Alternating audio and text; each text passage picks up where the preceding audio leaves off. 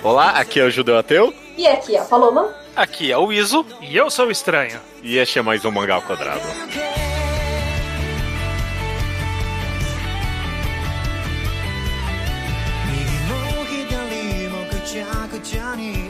Maravilha! Meus amigos, sejam bem-vindos ao mais um episódio do Mangá ao Quadrado. A gente tá aqui num mangá enquadrado de um arco, seguindo uma tradição antiguíssima agora do Mangá ao Quadrado, desde Dressrosa, todo final de arco de One Piece. A gente faz um apanhado do que a gente achou desse arco. Então, Dressrosa. É... O Cake agora só, né? Porque o Oda Holy tá de. Cake e agora o ano. É, o cara tá de sacanagem mesmo.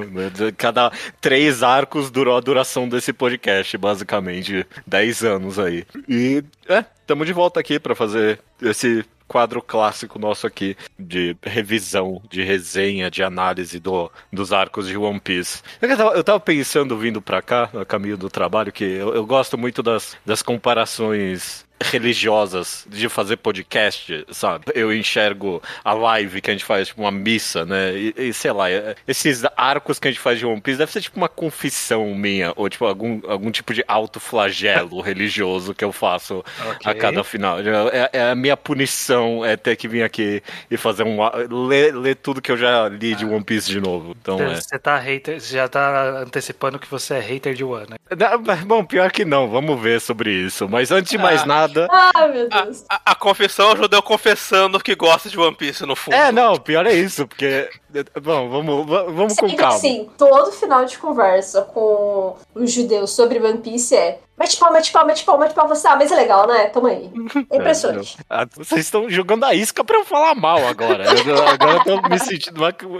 Antes de mais nada, vocês escutaram a voz aqui da Paloma que tá entrando pela primeira vez no Mangá ao Quadrado que é, junto com isso aqui são os maiores especialistas de One Piece que eu conheço, correto, Paloma? Oh, nossa, gente, que honra! Não, agora eu me senti super honrado, porque assim, o Iso, você começa a conversar com ele, principalmente lá no Telegram, sobre One Piece, ele vai, meu, ele vai longe, você perde o Iso facilmente, e é, você perde é. uma única teoria, entendeu? Então, assim, é uma honra estar do lado dele, porque, cara, é uma memória absurda, tá? Uma memória absurda e que é difícil de acompanhar até os raciocínios de senhorismo, mas estamos aí. Eu, eu, só sou fã velho, eu não sou tão especialista. Ah, tá bom, isso. Isso. Se eu te perguntasse agora, você saberia me falar o nome de todos os capitães do Barba Branca? Não, mas saberia da metade. Okay. mas nome de personagem eu sou muito bom. É, é, não é uma comparação justa. Ok. Mas é. Paloma, faz o seu merchan aqui pra gente. Você vem de onde? Eu já fiz muitas coisas na internet, uh, desde a finada One Piece Project, a Peace Project no caso. Sim. Uh, depois eu fiz um site próprio de One Piece, foi na época do meu TCC, e aí eu fiz meu TCC em, em cima, não só em cima de One Piece, mas de mangás também. E aí eu aproveitei essa deixa para falar bastante coisas nesse meu site. Hoje ele não existe mais. Depois eu fui pro OPEX participei de podcasts, também escrevi muito sobre One Piece, depois eu saí, e aí eu fui viver a vida adulta, e aí eu fiz o Chimichangas. e aí no Chimichangas eu explorei muito mais, saí um pouquinho da, de One Piece, porque eu até, até então eu fazia muita coisa só de One Piece. E aí eu fiz o Cantinho da Pá também, um podcast que eu, fala, eu falei um pouco de One Piece, mas muito menos de One Piece. Eu fiz, falei muita coisa sobre mangá e das coisas que eu gosto. E de Yuri, porque eu amo Yuri também. E hoje estou gravando aí o fazendo stream lá na Twitch da LET, né, com o nosso projeto chamado Tanoshi. E toda semana, terças-feiras, a gente também pega um tema da cultura pop asiática, a gente não, a gente não fala só de mangás e animes, né? A gente também fala um pouquinho do que a Coreia faz, do que a China também faz. Debatemos sobre vários assuntos, né? Eventualmente vamos falar de Wano também, porque nós dois somos muito fãs de One Piece. Então, basicamente é isso. Atualmente, se você quiser o meu, saber um pouco mais do meu trabalho, eu recomendo vocês seguirem o projeto Tanoshi lá no Twitter e me seguir também, né? O meu arroba lá no Twitter que é Konnichiwa, com um H no final, pá. Tudo vai ser linkado com a devida elegância no post, então quem quiser conferir mais da Paloma, que com certeza vai ter um papo muito bom com a gente, apesar que eu tô vendo, é, esse papo aqui é, sei lá, só um treino para sua, sua conversa de verdade em um ano, né? Então, vamos ver se vai ser bom bastante. Ah, vai ser sim, vai ser sim. Tem coisa pra cacete falar. É, nossa, é, então, esse é um problema, na verdade. Porque Dressrosa, a gente só tinha coisa para falar mal, essencialmente, então foi fácil. Whole Cake foi um pouquinho mais difícil, a gente deixou de falar de muita coisa.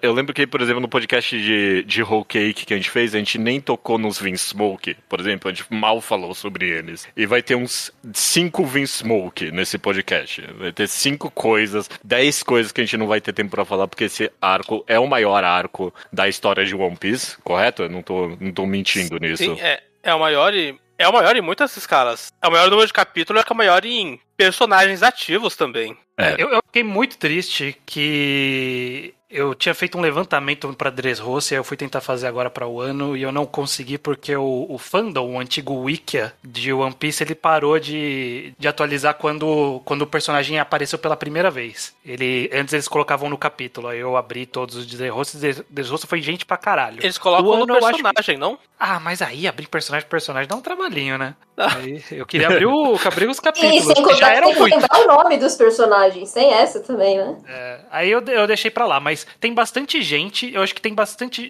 Não tem tanto personagem. Bom, tem bastante personagem novo, sim. É, pe, pelo amor de Deus, deve ter, sem exagero, deve ter no mínimo uns 50 personagens novos, nomeados, que sei lá, aparecem mais de uma página nesse mangá, nesse arco. Provavelmente. Eu não duvido 50. também. Não duvido também. Nos próprios volumes, aquela páginazinha, personagem você tem que conhecer para ler esse volume. Agora já é duas páginas no encadernado. É, Isso é. nunca aconteceu antes. Era e faltava gente ali. É, então é, perdoem nós, esse podcast, sei lá, uma hora, uma hora e meia no máximo, pelo amor de Deus, tá ok? é, não vai dar tempo de falar de tudo, e já perdi muito tempo só falando isso. Então, vamos em frente, mas sei lá, eu queria perguntar para vocês, na verdade, vocês queriam passar bem rapidinho, só que nem no podcast Roll que a gente rapidinho comentou de Zou, e tem um pré-arco de Wano que é Reverie, né? É. Uhum. Pré e meio, né? Porque ele começa e, e tem fim. depois um. É, e fim também, né? É, então. Alguma opinião sobre Reverie que vocês gostariam só de lançar aqui rapidinho? Vocês, tipo, vocês um... gostaram da presença disso durante o arco, no final? Que, que, nem você mesmo falou, é estranho. Eu gostei muito da primeira parte mesmo, do Reverie, antes de começar tudo, né? Antes de fato começar o ano, acho que é, foi um bom, uma boa apresentação. Mas eu acho que o ano, justamente por ter muita informação, muita coisa acontecendo, ficou, eu acho que ficou um pouquinho espaçado e um recorte ali no meio que eram informações importantes ali do Reverie que às vezes valeria mais a pena ter dois ou três capítulos só de, todo, de tudo que aconteceu no Reverie. Mesmo que fosse no meio, sabe? Mas que fosse pelo menos, sei lá, acontecesse alguma pausinha no meio da parada para conseguir explicar isso. Porque ficou muito assim, tipo, tinha às vezes. No capítulo eram três páginas no capítulo sobre o Reverie, e depois voltava para as porradarias, e, enfim, os acontecimentos de Wano. E aí, dois capítulos depois, fazia a mesma coisa, né? Então, ah, na é. releitura, ficou um pouco mais fácil. Agora, eu imagino que quem ficou lendo isso semanal deve ter sido lá muito apetitoso, assim, até para guardar as informações, sabe? É, então, toma aí, eu concordo plenamente, eu pensei a mesma coisa sobre Reverie, que a introdução, sei lá, só antes do arco começar, beleza, eu gostei perfeito, positivo. É tudo que acontece ali com a princesa, assim, com todas as Nami juntas ali, é divertido. e, e, e, tal. Mas essa, essas salpicadas durante o ano me fez pensar que muito se fala que o One Piece hoje em dia o Oda faz pensando nos volumes, né? Não, mas qualquer momento que você fala mal, qualquer momento que eu, tá ok? Qualquer momento que eu falo mal de One Piece, as pessoas, não, mas é, é feito por volume, você não tá entendendo. E relendo o ano, quer saber? Eu concordo. É, é, melhor relendo de uma tacada só esse mangá. Mas não em tudo. E reveria uma coisa dessas. Porque, tipo, uns capítulos ali no meio de ah, o Garp aparecendo pro rei dos, dos homens peixes e falando: Não, lá em Reverie aconteceu ali as coisas, hein? E aí acaba. E tipo, eu sei o que vai acontecer. E esse, tipo, essa transição é completamente inútil. É só pro semanal. É, e é, tipo, é uma, é uma gordura muito boba quando você lê de uma vez só. Eu, eu acho, pelo menos. Eu é, acho eu... que faz mais sentido ter três capítulos direto mesmo. É. Pra, mim, pra mim tinha que ter ido de uma vez também. Eu acho que no final o Reverie foi meio que um. quase um fan fanservice no sentido de olha todas essas pessoas que você conhece, estão é. agora se reunindo, olha quanta gente o Luffy ajudou em lugares diferentes, elas estão se vendo pela primeira vez. E aí teve também a mudança de status quo, de, enfim, a parte dos Chichibukais. E eu acho que isso é relevante, mas ficou espalhado e aí ficou até até perder um pouco de impacto, né? Eu lembro que quando quando saiu no final de, de ano aquele capítulo que revelou que não, quem morreu foi o Cobra. E para mim, tipo, já era uma informação dada, mas não, não era uma informação dada, é que eles demoraram tanto para confirmar que todo mundo já concluiu que era aquilo mesmo, né? É, tipo, né? Ah, entre o Sabo, a Vivi e o Cobra, alguém morreu. Quem será que foi? é, é, eu, eu acho que a reveria do meio do capítulo, também por causa disso, sou muito distrativo de Wano. Eu senti bastante também, principalmente na releitura. É. O Oda falando, gente, depois que o ano acabar, você vai descobrir o que aconteceu com o Sabo. Todo mundo que interessa com o Sabo começa a ganhar uma certa pressa. Que é uma coisa que eu senti um pouco no fandom, na reta final hum. de ano. Sim.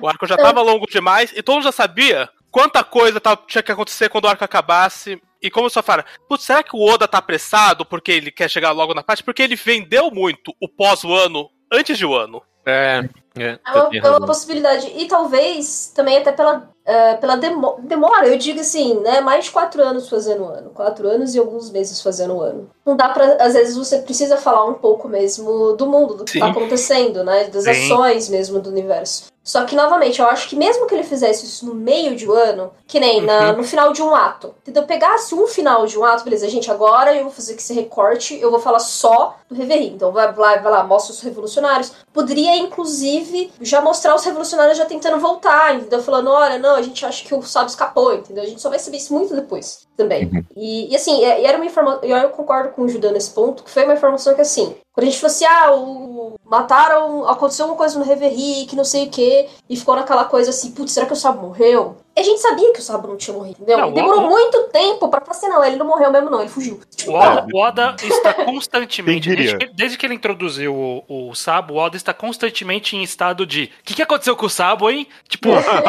todas as vezes, a gente tá o tempo todo. Então, assim, acho que Acho que foi recente, inclusive, esse capítulo em que. De Luluxa, né? Que acontece lá Sim, e tal. Que, que é a mesma coisa, né? O que, que aconteceu Isso. com o Sabo? É, então. É, e o Sabo não morreu acho... agora, nem fudendo. É. é. Também não, Quem acredita que, que o Sabo morreu agora? Ninguém. É. Mas é, assim, antes de acontecer essa parada de Luluxa, já dava pra pelo menos ter colocado um capítulo em que o, todo o resto da galera lá dos revolucionários conseguiu fugir, que eles chegaram em Camabaca lá, e eles falaram, olha, acho que aconteceu isso com o Sabo não sei quem, entendeu? Pra depois ter talvez um capítulo específico para dar o impacto que o, Oda quis dar, aquele impacto de Lelouch. E beleza, tranquilo. Só que é isso eu acho, assim, tipo, pegava o, o, fim do ato 2, entendeu? Pro início do ato 3, faz esse recorte, mete tudo que tem que explicar do Reverie e já era, entendeu? Eu acho que já dava para ter matado isso antes. Eu quero também completar que o capítulo desses entre o ano do mundo exterior, que é sobre o ano, eu achei por outro lado muito legal para colocar entre os atos. Hum. Que, que, é. que, é. só o Sengoku e o Akainu discutindo sobre o Oden. E sobre ah, como o mundo sim. fora de Wano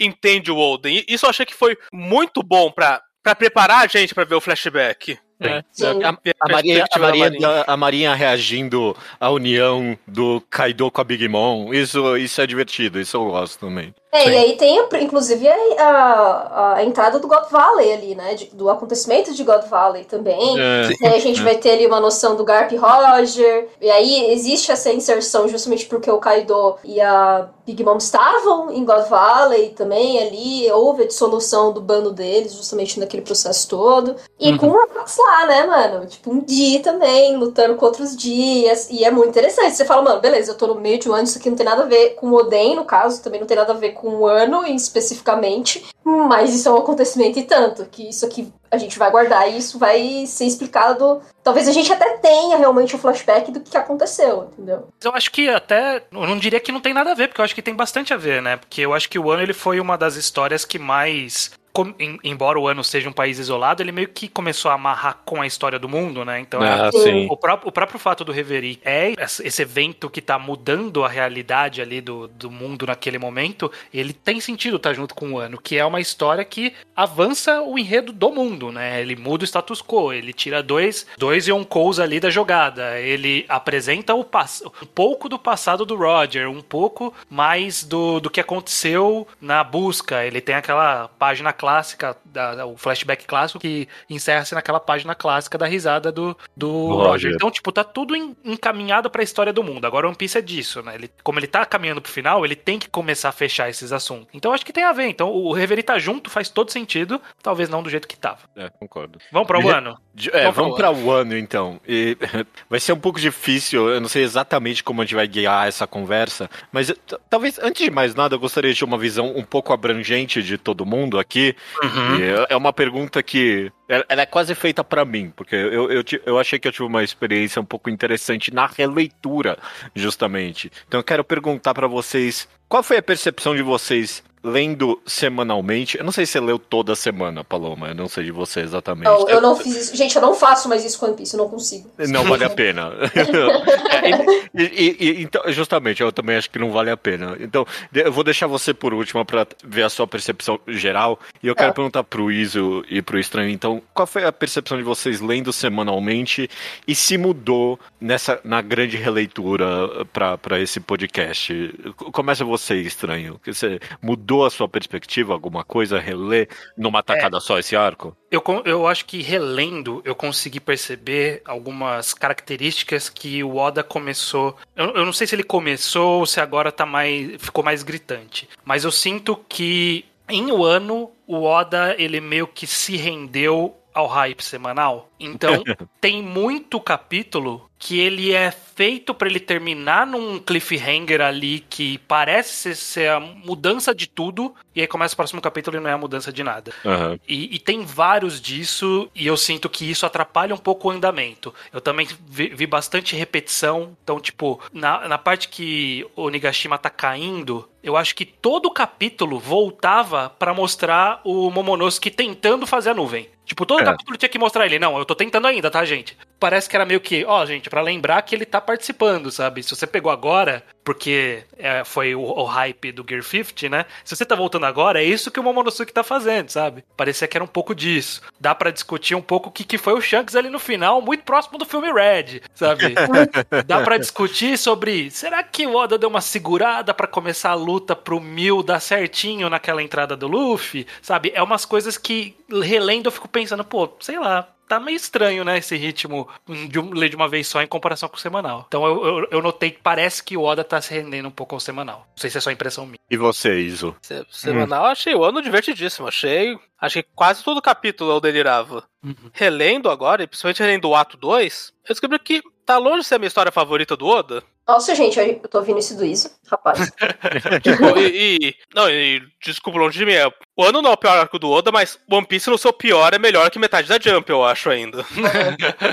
mas. mas aí é temos que, um ponto. É que lendo, por exemplo, no semanal, aparecia o Queen, eu tava tudo. Ah, o Queen é da hora, então tudo é da hora. Eu gostei desse poder, eu gostei dessa luta, eu gostei disso. Além da história dando um passo para trás, eu penso que eu ligo muito pouco para que foi aquela estadia na prisão, narrativamente. Uhum. Eu não acho que foi Todo interessante ato, praticamente. o período do Luffy preso. Eu não acho. Eu adoro. Nesse ponto aí eu já adoro, mas. Depois eu explico. Isso, eu dou, dou um exemplo assim. Eu senti várias. Eu senti menos conexão quando eu não tava no hype do semanal. Quando eu só tinha que olhar a história mesmo e a progressão narrativa. É, é ok, não, não é ruim. Mas foi uma revisita um tanto quanto decepcionante em relação às minhas memórias das mesmas cenas. Isso é interessante, porque eu, eu, com certeza tive uma experiência diferente de vocês porque eu, eu terminei esse arco meio. É, é ok que seja. Na releitura, eu, eu vou falar que eu, eu gostei mais relendo esse mangá do que lendo semanalmente. Principalmente porque eu passei o ano inteiro com, com, o puro sentimento de eu não ligo pros samurais. Eu não me importo, eu não ligo. Eu, eu, é idiota. E relendo de uma vez só numa história coesa, eu, eu sinto que no final das contas, os samurais é a única coisa que ele tinha para contar de coeso, de verdade, nessa história. E, e, acaba, e, sei lá, acaba sendo ruim por outros motivos, porque acaba não concluindo em nada os samurais. Esse é outro problema. Mas eu acho que até a conclusão, eu tava, na releitura, eu tava mais interessado nos samurais do que nos Mugiwara no geral, justamente porque ah, luta Sanji e Queen. Eu não ligo, eu já sei como vai terminar e é idiota. Não tem nada para falar ali, para mim, pelo menos, sabe? Ah, Zoro e, e King, eu, eu, não ligo. Eu não, eu, eu não ligo. No semanal eu tava, caralho, Zoro, vai lá, King, é, os caras foda, um bilhão de recompensa. E na releitura eu só não me importava com nada que tava acontecendo com os Mugiwara e eu tava mais vendo qual é a história que ele tava tentando contar com os, os samurais. Então, tipo, esses primeiros atos, no final das contas, que vocês odeiam, esse primeiro, segundo, terceiro ato, são os mais interessantes da história para mim, no final das contas, porque tão, ele aprofunda os samurais e eles são um, um pouco, tipo, são personagens mais interessantes do que eu achava que era no final das contas. Então, nessa perspectiva, a releitura foi benéfica para mim. Judeu, são só três atos. Você é, gostou bom, do primeiro, do segundo e do terceiro, é, você gostou primeiro. de tudo. eu, tô, eu, tô, eu tô confuso aqui, desculpa, desculpa. É. Do, do, do. E, e, você, Paulo, você não releu, você leu tudo de uma é, tacada só. Não, não, eu hum. li antes, né? Eu li em blocos menores antes. Então, assim, hum. em vez de ler semanal, eu, peguei, eu esperava ali um, 10 capítulos e lia, entendeu? Você esperava o Twitter ficar em loucura e não segurar é. spoiler, e aí você, não, ok, eu, eu tenho que ler spoiler, agora. gente, não tem o que fazer. Óbvio que eu tomei spoiler, não dava pra fugir de spoiler. É, então, assim, eu tomava uns spoilers, mas ainda assim eu segurava do tipo, tá, eu não vou lá ler. Porque, assim, eu tô, sei lá, seis capítulos atrás e eu já fiz isso mesmo para tipo, entender um pouco mais a narrativa. Uhum. Quando eu tava. Quando eu lia muito semanal, eu perdia muito esse entendeu? Principalmente porque o Oda, sei lá, uh, dá um exemplo. O início da luta da Robin com a, a Black Maria, quando o Sanji pede ajuda dela e tudo mais. Acontece uma caralhada de coisas depois disso, acaba o volume, e só no volume seguinte que vai voltar a falar da, da Robin vai ter de fato a luta dela. Então, assim, ainda é. são uns, uns 5, 6 capítulos adiante que acontece uma cacetada de coisa para depois voltar nela, entendeu? Uhum. Então, eu sofria muito quando eu li o semanal, porque eu acabava esquecendo mesmo o que tinha acontecido no processo todo antes, e aí voltava para certos momentos. Então eu falei assim, putz, tá, pra mim faz mais sentido esperar. E aí eu li em bloco o ano, né? No entanto, que nessa na releitura que eu fiz, eu aproveitei e li esse último bloco que faltava. Ah, que okay. eu, eu terminei, eu tinha parado a minha leitura ali no 1037, mais ou menos, 1037, 1038. E aí eu peguei disso aí e finalizei o ano. E para mim funciona, funciona melhor isso, entendeu? Então, tipo, eu já reli ali, eu tinha parado mais ou menos um pouquinho depois da luta do Zoro. E aí eu aproveitei e beleza, agora eu vou ler pela primeira vez, basicamente, mas eu já tinha tomado spoiler do Ruffy Nika, entendeu? Eu já tinha, isso aí já sabia uhum. o que acontecia. Não, a internet uh, não segurou isso. Não é, segurou. Isso era impossível, impossível. Uh, Yamato, o, o Yamato lá no banho também, tomei spoiler, aquela coisa toda. E pra mim tá boa, entendeu? Não, não... Hoje em dia eu sou completamente desapegado. spoiler de One Piece. É, não, não, dá. Não, não dá, não é impossível. Mas na releitura foi muito legal a questão do primeiro e do segundo ato, que eu já não lembrava muita coisa. Então o terceiro ato para mim foi meio que uma leitura muito parecida com o que o judeu falou aí, de tipo, ah, a luta do Queen com o Sanji, caguei, tipo, é. ah, tanto faz. Do Zoro com o King, ai, tá bom, tanto faz. Hoje em dia, tudo que acontece em lutinha em One Piece, o meu cérebro apaga um pouco, sabe? Tipo, hum. eu não me importo. então, assim. Até porque, só fazer um adendo do meu lado, eu sinto que de forma geral, as lutas acabam ficando um pouco menos interessantes porque o Oda dilui essas lutas o máximo que dá Sim. em muitos capítulos. Então, tipo, o, o Sanji com o Queen, eles lutam pra valer dois capítulos, mas antes do pra valer tem uns 10, 20 capítulos ali que mostra eles começando a brigar, sabe? Ah, Aí você fica, pô, mas eu não consigo empolgar, assim. Não, não, o Oda espera você cansar da luta pra mostrar a luta. É. É. E, e, acontece isso um pouco com o Zoro. O Zoro luta com uma caralhada de gente antes de ele chegar com o King, entendeu? O King é basicamente, ah, foi esse aí que sobrou, né? Beleza. Então, deixa eu lutar com você então. É, não, o Zoro ainda tem que subir lá em cima pra dar um golpe no Kaido só porque. Exato, sim. Só, porque só pra Oda... fazer a cena bonita. É, do, só, pra, do... é, só porque o Oda resolveu. Ah, não, calma aí, tem que ter todo mundo do. Tem que ter todo mundo da, da geração maldita aqui em cima, então deixa é, o Zoro. Todo mundo, que, todo que... mundo, porque o Drake, é. Apu, todo mundo que eu gosto. todo mundo que eu gosto. Drake, Apu e Hawkins lá embaixo. Por algum motivo ele manteve o Killer lá, eu não sei porquê. É, mas não, mas o Killer é brother do, do Kid. É, então, mas é isso aí, gente. Todas essas paradas de luta. É. é. assim, ai, olha, é, é, eu, eu esqueço, não, não precisa de lógica. O Oda parece que ele só se diverte fazendo o que ele quer lá e acabou, entendeu? Pra mim, o Zoro na luta e o Zoro não na luta, tipo, gente, eu não sei o que, que muda, entendeu?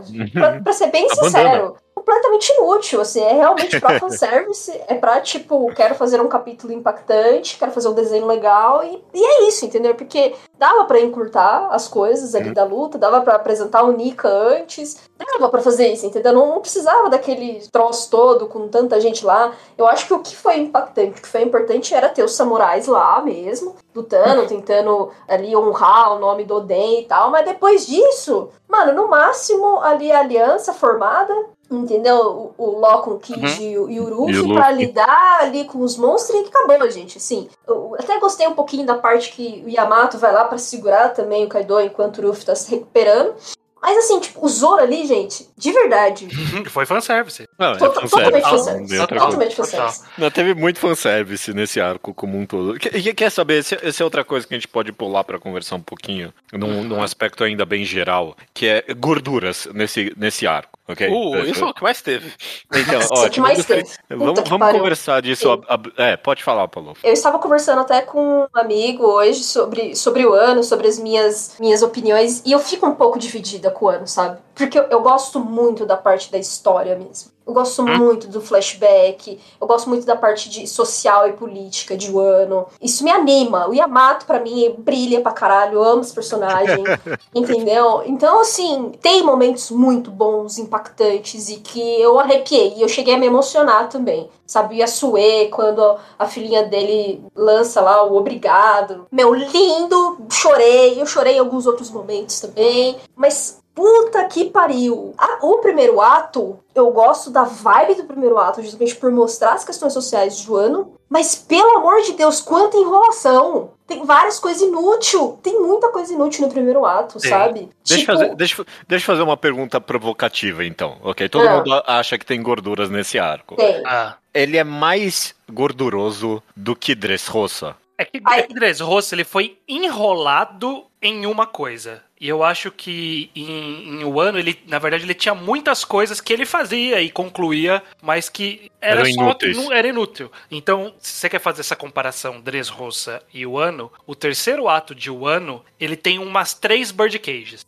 o que a gente odiava em Dressrosa, que era, ó, a gaiola tá fechando, hein? A gaiola tá fechando. E essa e o tempo todo era isso. A gente tinha o Onigashima caindo, a gente tinha o, o prédio, o, a, o castelo pegando fogo e a gente tinha o como que chamava o menino da pintura lá? Kanjuro. O Kanjuro descendo pra explodir, pra explodir a ilha. O ele finzinho dele. morre. Ele teve o quê, gente? Três vidas? Três oportunidades pra encher é, o saco é, então, no terceiro ato? O terceiro ato de Wano, ele teve muita gente que morreu e voltou. Do lado do bem e do lado do mal. Uhum. Muito personagem você pensa, ok, esse personagem saiu da batalha. Não, não saiu, vai voltar. Uhum. Teve umas completas perdas de tempo mesmo. Aquele coisa lá no começo, o Queen soltou o vírus do gelo, desculpa. Mano, aquilo, aquilo me irritou na releitura. me irritou pra caralho. Nossa, não, essa é O vírus foi o inimigo do Chopper no arco, é isso. Porque é, não, era só pra isso. Era Nossa, o, isso. o Chopper foi muito desperdiçado, mano. Foi muito Poxa, desperdiçado, vai tomar no cu. Se é pra ter o inimigo do Chopper, faz um Toby 7, coloca um dinossauro a mais pro Chopper não, focar. É, é... Acabou. E tinha inimigo, não é, não é questão que não tinha inimigo. Tinha inimigo pra botar, botar com o Chopper ali, entendeu? É. Porra. O, o, Chopper, na releitura, eu percebi o que, que o Chopper era. O Chopper era um medidor de poder pro Queen. Era isso, esse é o papel dele. O papel Não, dele é era: eu vou mostrar, eu vou virar o meu monstro gigante que é super poderoso e eu vou perder pro Queen para mostrar o, o quão o Queen é, é forte mesmo. Mano, eu fiquei muito bravo. O primeiro ato, o que me irrita mais no primeiro ato é, é que assim dava para colocar muitas explicações que estão no segundo ato, no primeiro ato. É. Entendeu? É, porque o segundo ato, gente, é muita informação, é muita coisa acontecendo. Eu demorei muito mais para ler os volumes do segundo ato do que no primeiro. E tem informação que dava pra botar lá, tipo, a raposinha, entendeu? Das espadas. Eu acho emocionante a história da raposinha, de segurar as espadas, e isso ajudar no plano dos, dos samurais e tal. Mas, cara, dá botar isso no primeiro ato. Não ia estragar a narrativa, entendeu? Não ia ser um problema pra narrativa. E no primeiro ato a gente tem o Hawkins aparecendo pra caralho. E quem é Hawkins? Eu não ligo pro Hawkins. Ele morre, entendeu? Tipo, ele não serviu pra Hawkins? nada até ele o final. Ele não serviu pra nada, não, gente, não, E é uma sorte que a gente não liga pro Hawkins. Porque é. quem ama o Hawkins deve ter odiado esse arco. Ele, ele saiu muito pequeno. Muito pequeno. Não, assim, ele, ele entrou, faz... entrou pequeno, saiu minúsculo. Minúsculo. Ele não faz nada no primeiro ato, gente. Ele só corre pra lá e pra cá e fica tendo tela com diálogo Sangue não, e, ficar falando, e ficar falando, ó, eu acho que é, o, acho que é os Mugiwara que estão aqui, hein? Isso! É, o tempo todo. Caralho, hum, será que é o Mugiwara aqui? Hum, deixa eu ver o Sobamask. Hum, ele tava Isso, sem. exato! Mano, tudo isso não precisava ter. Tipo, simplesmente, se você corta isso e você deixa só, por exemplo, a bagunça acontecendo com o Zoro e o Ruffy na cidadezinha lá, até, até a parada do sumô eu acho passável. Mas beleza, se você quer deixar uma, uma coisa que vai ter uma encrenca e aí as pessoas vão descobrir que é, o cara tá lá, be- beleza. O Hawks aparecer, ele, ok, mas aí depois tem a parada do Sobamask, que, que tipo, não, isso não resulta em nada, entendeu? Não resulta em nada, nada, assim. A única coisa que resulta é todos eles vão precisar se juntar, os lugares foram descobertos, é. e eles vão precisar se juntar pra ir pra Ibisu. Eu sinto que esse arco todo, essa preparação pré a, a invasão, ela foi cheia de coisas que, ao mesmo tempo que eu entendo elas existirem pra dar um senso de que, eles estão armando um golpe de Estado, então é difícil mesmo, dá trabalho, Uhum. e tem que correr atrás, tem que procurar a planta, e aí tem o capítulo de eles vão atrás de não sei quantas pessoas pra achar a planta e não acha a planta, e no final tá com o, com a Jura Doji lá, que só Uhum. por conveniência.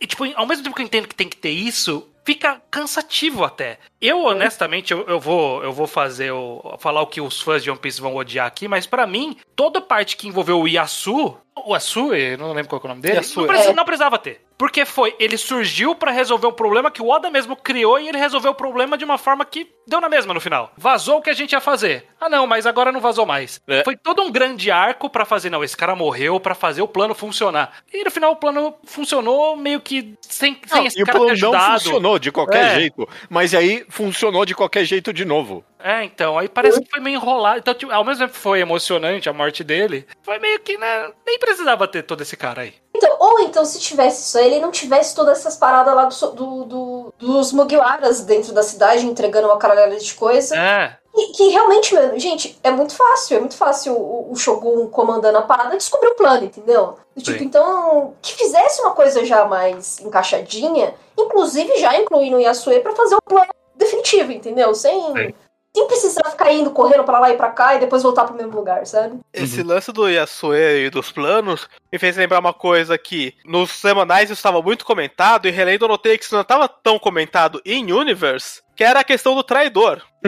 Que todo mundo sabia que existia, desde antes de o ano começar. Aí o tempo todo era algum plano vazava e que Nemon, mas como que os planos estão vazando? E a gente sabia que tinha um traidor. Aí depois, Uhum. como os planos estão vazando? E os planos fazem quatro vezes até alguém fazer alguma coisa. Não, aliás, ninguém faz nada. Uma hora o nada, o cara- o cara- e falou: Eu sou um traidor, vocês não votaram ainda? é, precisou Ainda disso. jogando, aí. cara, você tinha que ter notado, você é mó otário.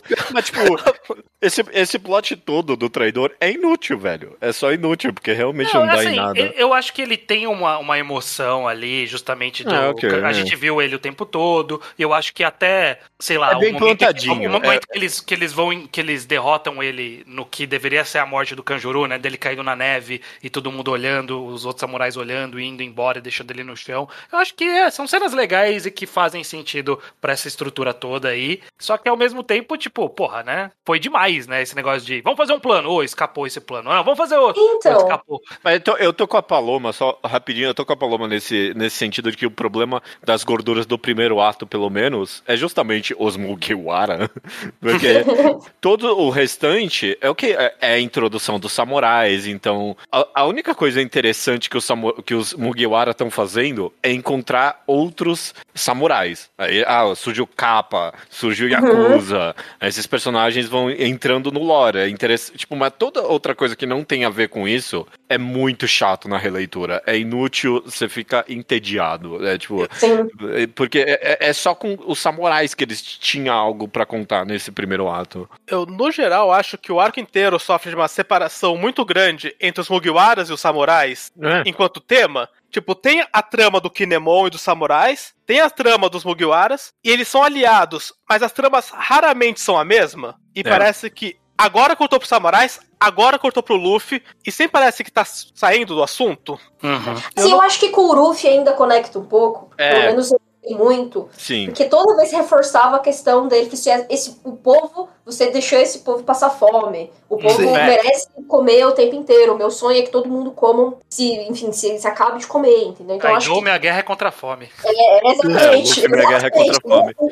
puta, um puta Lula livre da porra ali, entendeu? E eu acho que nesse, no ponto do Ruffy, pra mim funcionou. Só que eu concordo que com os Mugiwaras em si, até mesmo com o Law e o Kid, meio que ficou meio jogado, sabe? Porque parece que eles só estavam ali realmente que, tipo, beleza, eu tô uh, aqui numa obrigação, além de sobreviver, é. eu tô nessa aliança com o Ruffy, entendeu? O, o LOL, ele ainda, o LOL ele ainda dá uma justificativa ali, ele fica lá, não, preciso descobrir o segredo do, do passado. De... E o é. Kid é meio que, pô, eu tô aqui, eu vou lutar, né? Eu vou lutar porque eu preciso sobreviver, mano. O Kaido é. fudeu meu bando, e acabou. É. E é isso, é isso. Eu... E aí acaba, eu acho que acaba tirando um pouco, porque o Kid é um pirata filho da puta, entendeu? Ele é filho da uhum. puta, ele matou gente pra caralho, enfim, ele é meio. Ele é um pirata ali no escrupuloso, assim, é, desde que ele foi Sim. apresentado. E, e o Ano, ele não faz nada para tipo, andar um pouco com a personalidade do Kid, entendeu? Nesse ponto. Não, tipo, do Kid que, não. quem é Kid? A gente não, não sabe, cara. Parece que ele é o mesmo cara lá da pior geração que a gente viu em Shabound, entendeu? Isso me incomodou Sim. um pouco porque foi difícil de conectar com ele. Mas voltando só para questões do, dos atos,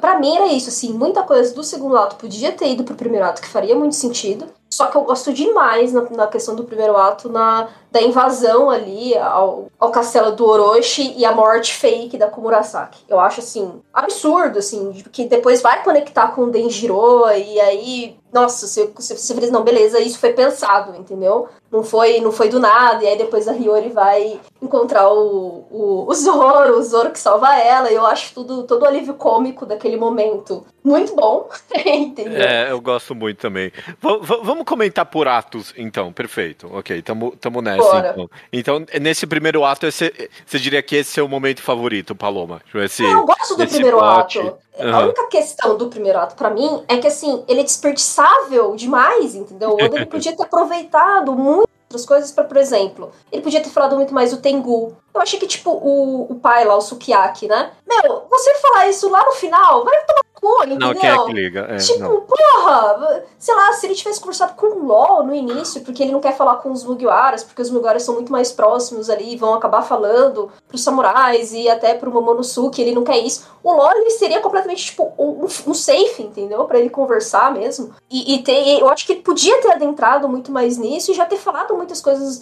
de Wano que interessariam a gente, entendeu? Que conectaria muito mais com o próprio passado de Wano. Não necessariamente falar das armas e tudo, porque uh, eu acho que são informações é, legais de você se conectar ali no final, no da, final. da, saga. Mas é. podia ter falado a questão, por exemplo, do poneglyph, entendeu? Do tipo, como que eles talham o poneglyph, é, como que era esse conhecimento, porque isso ficou muito jogado, isso foi muito pouco explorado, entendeu? Nem foi explorado bem, na Nem verdade. foi, né? é. E aí, falar um pouco também das próprias tradições de One, ele podia, ele podia ser nesse primeiro ato, realmente... É, é essa coisa que o Oda gosta muito de fazer, de é, arquitetônico, de história, de, das dificuldades, do problema, e acabou se centralizando completamente no Orochi e na vingança, o que eu acho ótimo também, eu não acho ruim, mas ao mesmo tempo não era só sobre isso. O ano ele vai ser fundamental pro final de One Piece, no entanto, vai, vai abrir as fronteiras ali também. Vai abrir as fronteiras porque vai precisar uhum. das armas ancestrais, entendeu? Então assim, você a gente, eu gostaria muito de saber mais de Wano de fato, sabe? É um dos países mais antigos, se não o mais antigo já conheci. Não, eu, eu soube demais já. Eu não quero mais o ano, não. Eu tô bem ok. E tô... que, que momento. Eu tô tentando achar aqui. Que momento que acaba o primeiro ato mesmo?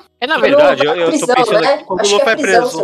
Quando o Luffy foi preso. Eu tô pensando aqui, na verdade. Quando ele toma prime... a do Kaido, né? E vai preso. É, sim, o primeiro é. e o segundo ato meio que se misturam, na verdade. Esse, Pouco, esse, sim. É, o, o, arco se separa, na verdade, pré e depois invasão. Essas são as duas Por, verdadeiras divisões. Primeiro e segundo ato se dividem pelo Luffy preso e Luffy solto, mas o tema é o mesmo, é Preparação recrutar todos. E, e os dois atos têm um tom de vamos recrutar todos os samurais um por um. É. Uhum. Vamos encontrar a Kiko, convencer a Kiko. Agora tem que encontrar o Shuteimaru. Tem que conversar com o Shuteimaru, convencer o Shuteimaru. Agora tem que encontrar o Kawamatsu. É bem um por um pouco a pouco, cada um fala bem da própria história antes de chegar, deixar o outro entrar. É. O que diferencia é que no terceiro ato vai ter o flashback, né, também. O terceiro não, o segundo ato, no né, finalzinho do segundo é, ato vai ter o, flashback. Sim, sim. O do Oden? É. É o começo do terceiro ato. É o começo do terceiro? Achou Sim. que era o final do. Do segundo eu também achava. Ah, é, não. Então. Meio que essa separação de atos foi meio que foda-se no final das É, contas, não, né? tanto faz. A gente não precisa seguir ela. Ah, toma aí, a verdadeira separação desse arco é pré-invasão, flashback e invasão. Essa é a verdadeira separação desse arco. Esses são os três atos que existem nesse, uhum. nesse ato. Então, supondo que o primeiro ato é essa pré-invasão, que você perguntou, Judeu, sobre o que, que, que tem que, que tiramos disso, e eu, o que eu sinto que eu senti falta nesse arco, como um todo, no final, é que o One Piece, ele, de forma geral, ele constrói muito bem o objetivo dos vilões. Ele dá alguma coisa ali para justificar. E eu acho que ele fez isso pro Orochi e ele não fez isso pro Kaido. Nem nesse primeiro ato e nem durante a luta. No final, o Kaido, é, a gente ficou esperando uma boa explicação. E a explicação do Kaido é: ele é muito forte e ele é muito mal. É, é completamente que... abandonado aquele negócio de que ele queria morrer. Completamente. Também, completamente abandonado. Na verdade, assim, eu é, já Agora, esse é um outro comentário geral de um ano que eu tinha guardado. Eu acho que agora eu vou soltar já que você falou isso. Eu sinto que o Oda, ele é famoso em One Piece. As pessoas, elas gostam de dizer que o Oda planejou tudo. E eu acho que não, nunca planejou tudo. O que o Oda faz muito bem, e o que ele faz muito bem desde o primeiro capítulo é, o Oda, ele amarra muito bem as pontas que ele abre. Uhum. Ele solta um monte de ponta e aí quando você vê, ele tá puxando uma ponta lá de trás, é amarrando e fica tudo muito bonitinho. Amarra Jinbei com Arlong, amarra tudo, todo mundo. É, é tatuagem de não sei o que, tudo, tudo, amarra tudo. Em um ano, ele soltou tanta ponta que ele não conseguiu mais amarrar. Então, ele não fez isso com o Kaido, ele não, ele não concluiu essa, essa explicação sobre quem é o Kaido. Ele passou o ano inteiro. Toda vez que a gente fala o ano, parece que é o ano, um ano, né? ele, ele, passou, ele passou o ano inteiro. Anos. que é o arco que, em teoria, tem, tinha tudo para explicar. Um, passado do Zoro. Dois, sobre as espadas, as caralhas das espadas, que são nomeadas e tem duas nomeadas na, na, no arco todo. Sobre poneglyphs, que, que a Paloma comentou. E ele não amarra essas coisas. Parece que são pontas que. Ryuma também. Que ele tinha que amarrar e não amarrou. O Ryuma. Fica soltaço, soltaço. Fica, fica, meio que tipo, não, mas a gente tem que resgatar a espada do lendário Ryuma. Mas pode ficar com a espada do meu pai, que foi a é. espada mais fodona do mundo. Pô, como Exato. assim? Exatamente. É tipo, porque o Ryuma é um orgulho nacional. Isso é. O Oden não é orgulho nacional, mas enfim. e sobre ponta que ele não amarra, eu não quero nem falar sobre Yamato e Carrot, que isso a gente fala depois. Nossa, gente, os, min, os Minks como um todo, acho que não só Carrot, tá? Eu acho que os o, Minks. O bando do todo... LOL, o bando do LOL não fez porra nenhuma. Não, sabe? mas o bando do LOL pra mim sempre foi bucho de canhão.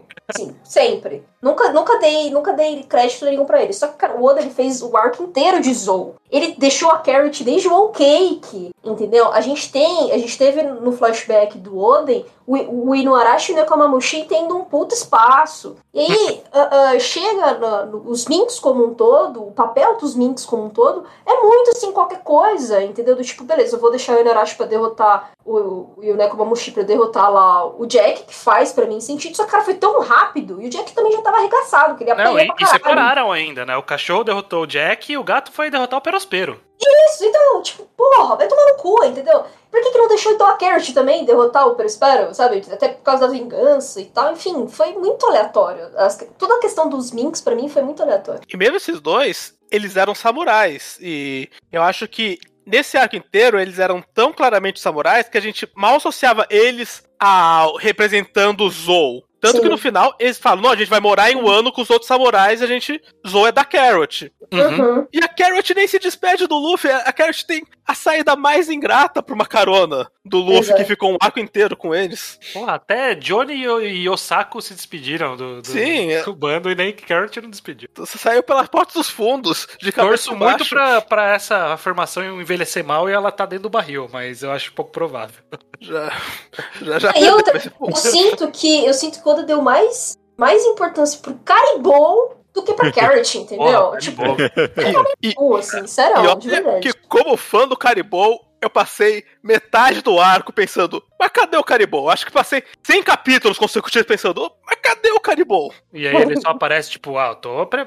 eu, eu guardei muita comida aqui para dar pro Luffy. Aí essa toda a participação do Caribou no arco. Vai entrar no bando ainda ele. mas, mas o Oda ele puxou muito mal muitas pontas que ele entrou, e muitas pontas, não é assim, ah, ele tocou no assunto casualmente e não amarrou. Muitas coisas que ele criou, hype, e só não foi para lugar nenhum, é o bando inteiro da Big Man apareceu. E ninguém fez nada. Não entrar em um ano, aí não entrou em mano de novo, e aí sumiu. E só o Perospero teve. Só o Perospero apareceu. É, é pra apanhar lá. Dos... O que, que aconteceu com os outros, né? Onde eles estão? Eles não uhum. tentaram entrar de novo? Eles voltaram? O que, que é, aconteceu? Em que né? momento eles pararam de ficar circulando a ilha? Eu não sei. É, não, é, não, é real, é real, assim. Não, e outra, só eles tiveram dificuldade de entrar, né? O Trunks chega no final, ah, de boaça lá. Oh.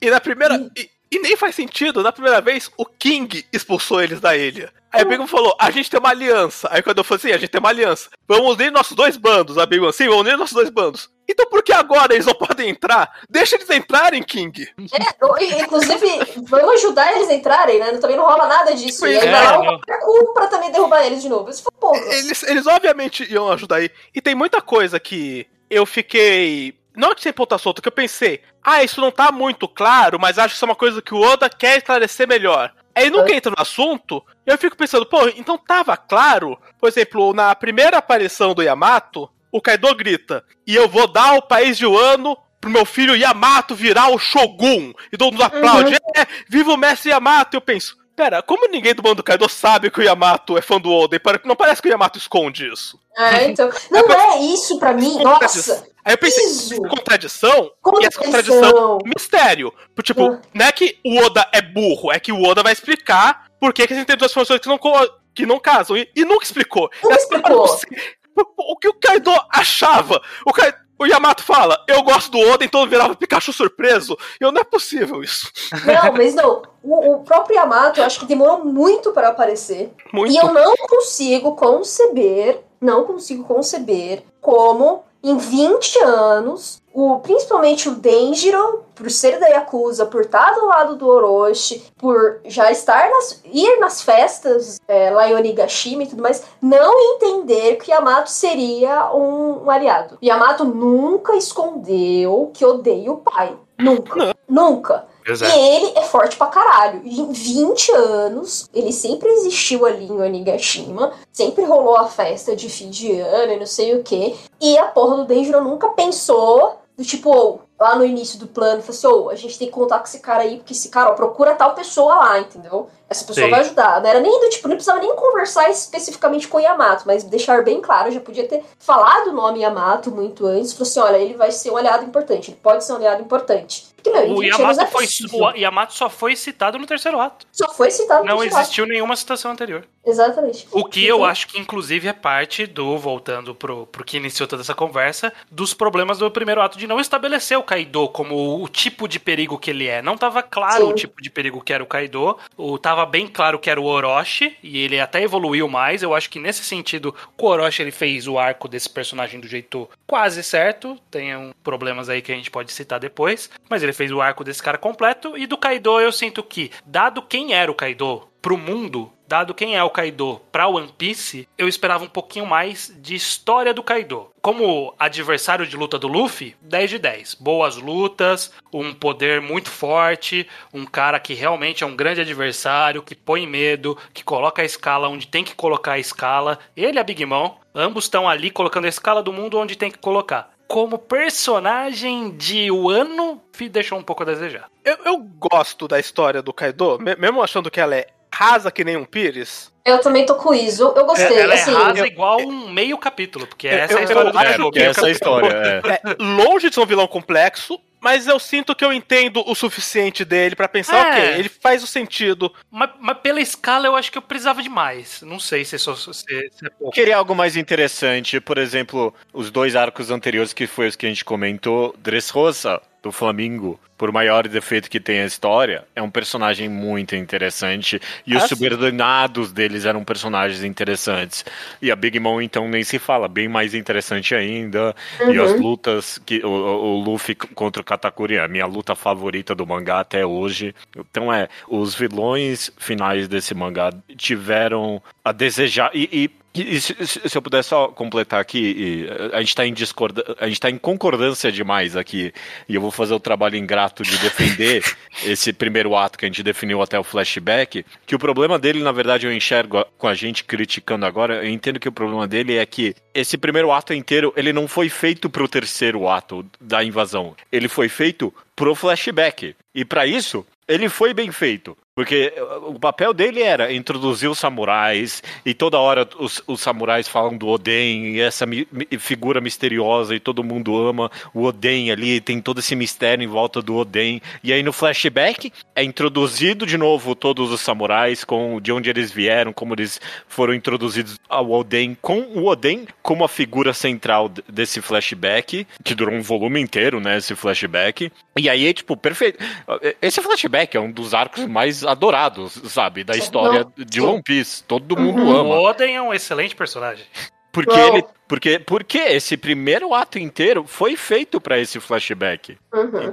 E, então eu acho que nesse sentido, ele teve o papel bem feito, sabe? Eu concordo. Eu não acho ruim, saca? Assim, para mim, é, na verdade, para mim, o problema é ritmo.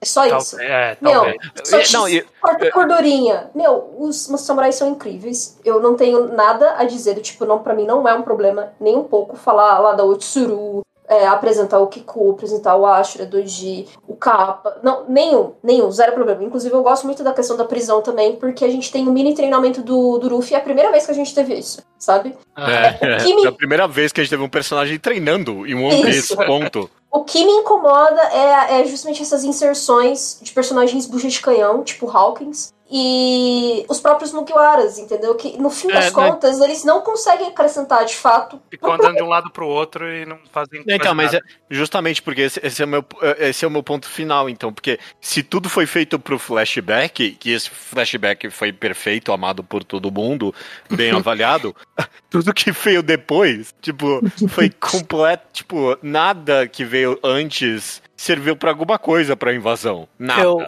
nada. Tipo, os samurais principalmente, sabe? Quando os samurais lutaram contra o Kaido, eu lembro que eu comentei com você, estranho isso, que ah, eu aposto que no final o Luffy vai falar: "Não, mas eu só consegui vencer porque vocês deram um dano no Kaido".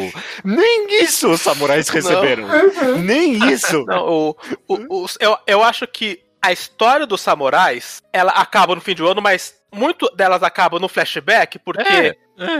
na invasão em si, a parte emocional da jornada deles cai pela metade. O Ashura Doji, não ele morre no começo da invasão e eu lendo não entendi que ele estava morto. e o ano precisou acabar para perceber que um dos personagens centrais do arco teve uma morte muito trágica.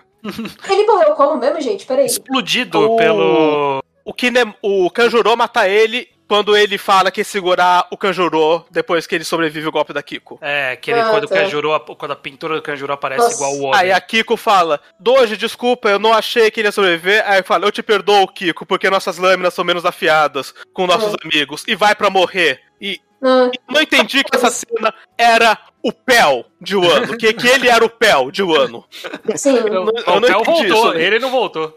Não, Mas então, o... e pra mim, não, e é isso, a, a parte das lutinhas pra mim, é que, mano, é muita coisa acontecendo ao mesmo tempo, e parece que não tem, não tem um planejamento sobre o que, que as coisas iam acontecer, sabe? Uma coisa que eu notei também no terceiro ato é a Kiko sofre uma caralhada de trauma e nada disso é minimamente emocionalmente abordado. Sim. Uhum. Primeiro é ela que carrega o fardo de não ter conseguido matar o Kanjuro. Uhum. E por isso que o Kanjuro voltou. Depois arrancam o braço dela. Depois o irmão dela morre. Sim. Não tem uma única cena dela avistando o túmulo do irmão. A última cena dela, ela sorrindo no banho, que ah, tu, tudo deu certo. Pra ela deu certo. É. Uhum. Não deu tudo certo, não. Né? Ela, ela sofreu uma chuva de porrada que que nada foi abordado como, ah, mas o arco dela passa por essas. Não, não é. Sim. Achei super Concordo. estranho. Que é um problema do, do, terceiro ato que, que a gente pode falar, não sei se a gente já vai entrar agora ou não. É. A gente tá falando de problema, né? Eu também quero falar de coisas positivas, pô. Vamos falar de coisa, ó, ó, coisa boa.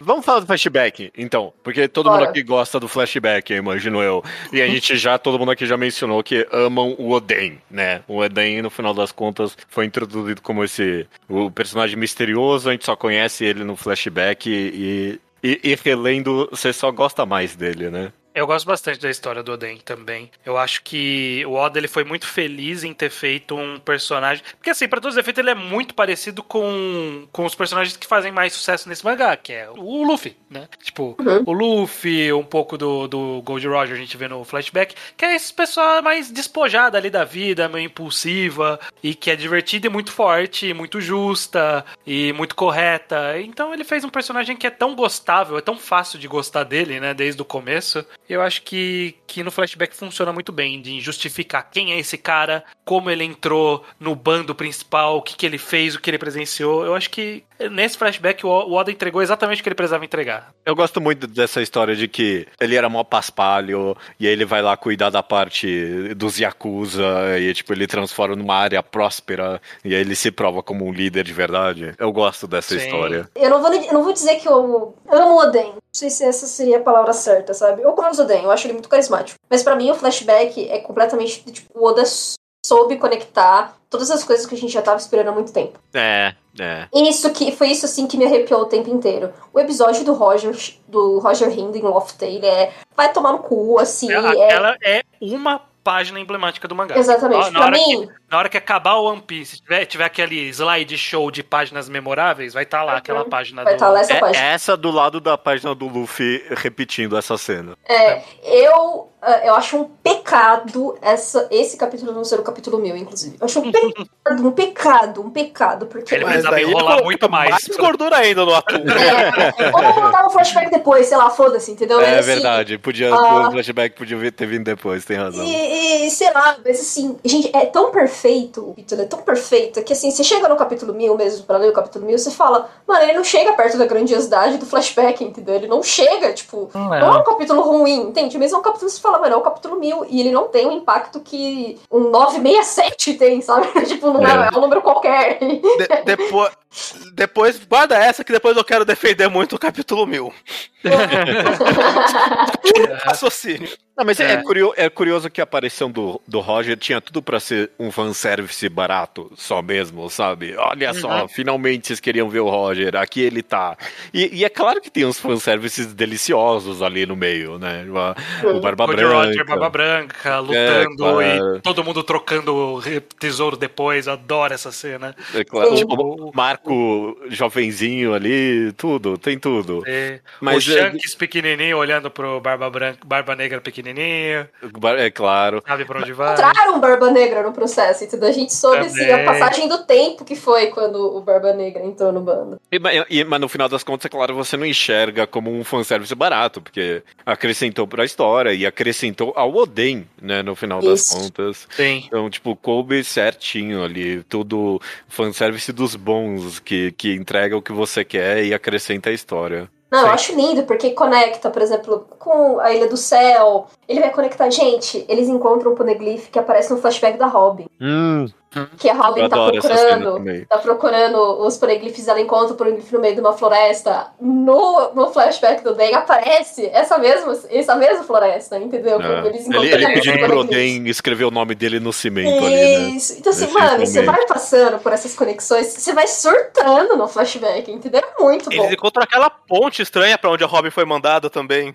Também, quando eles que estão é construindo aquela ponte. A gente ainda não viu muito bem. Tem, tem bastante. É, ele, é, ele é isso, ele é um flashback que ele conseguiu aliar o fanservice com um funcionamento para a história e eu acho que o Oda ele foi muito feliz em colocar no momento certo, porque não ia caber um flashback aleatório do Roger em outro momento. Tipo, quem uhum. ia puxar esse flashback? Quem é uma pessoa que tava lá no barco e que poderia justificar? é o Oden. Ele criou esse personagem para isso e justificou muito bem. Não, e... não, precisou fazer uma amarração que parece um Adem. E o flashback vendeu bem a escala de One Piece com isso. E, e um pagamento de promessa. Não só o Roger era tudo isso que a gente ouviu por 20 anos, como a gente reviu metade do mangá naquele flashback. Tipo, Sim, olha só, é, tudo que a gente viu, realmente, é tudo tem a ver com o Roger, que é de fato essa figura fundamental. Sim. E, e, ainda cita Joy Boy, né, meu? E fala, inclusive, do tesouro One Piece. E eu acho muito emblemático, porque, assim, eu, uma coisa que me chamou a atenção no flashback é que chega um momento que fala, olha, quando o, o Roger deu a volta no mundo,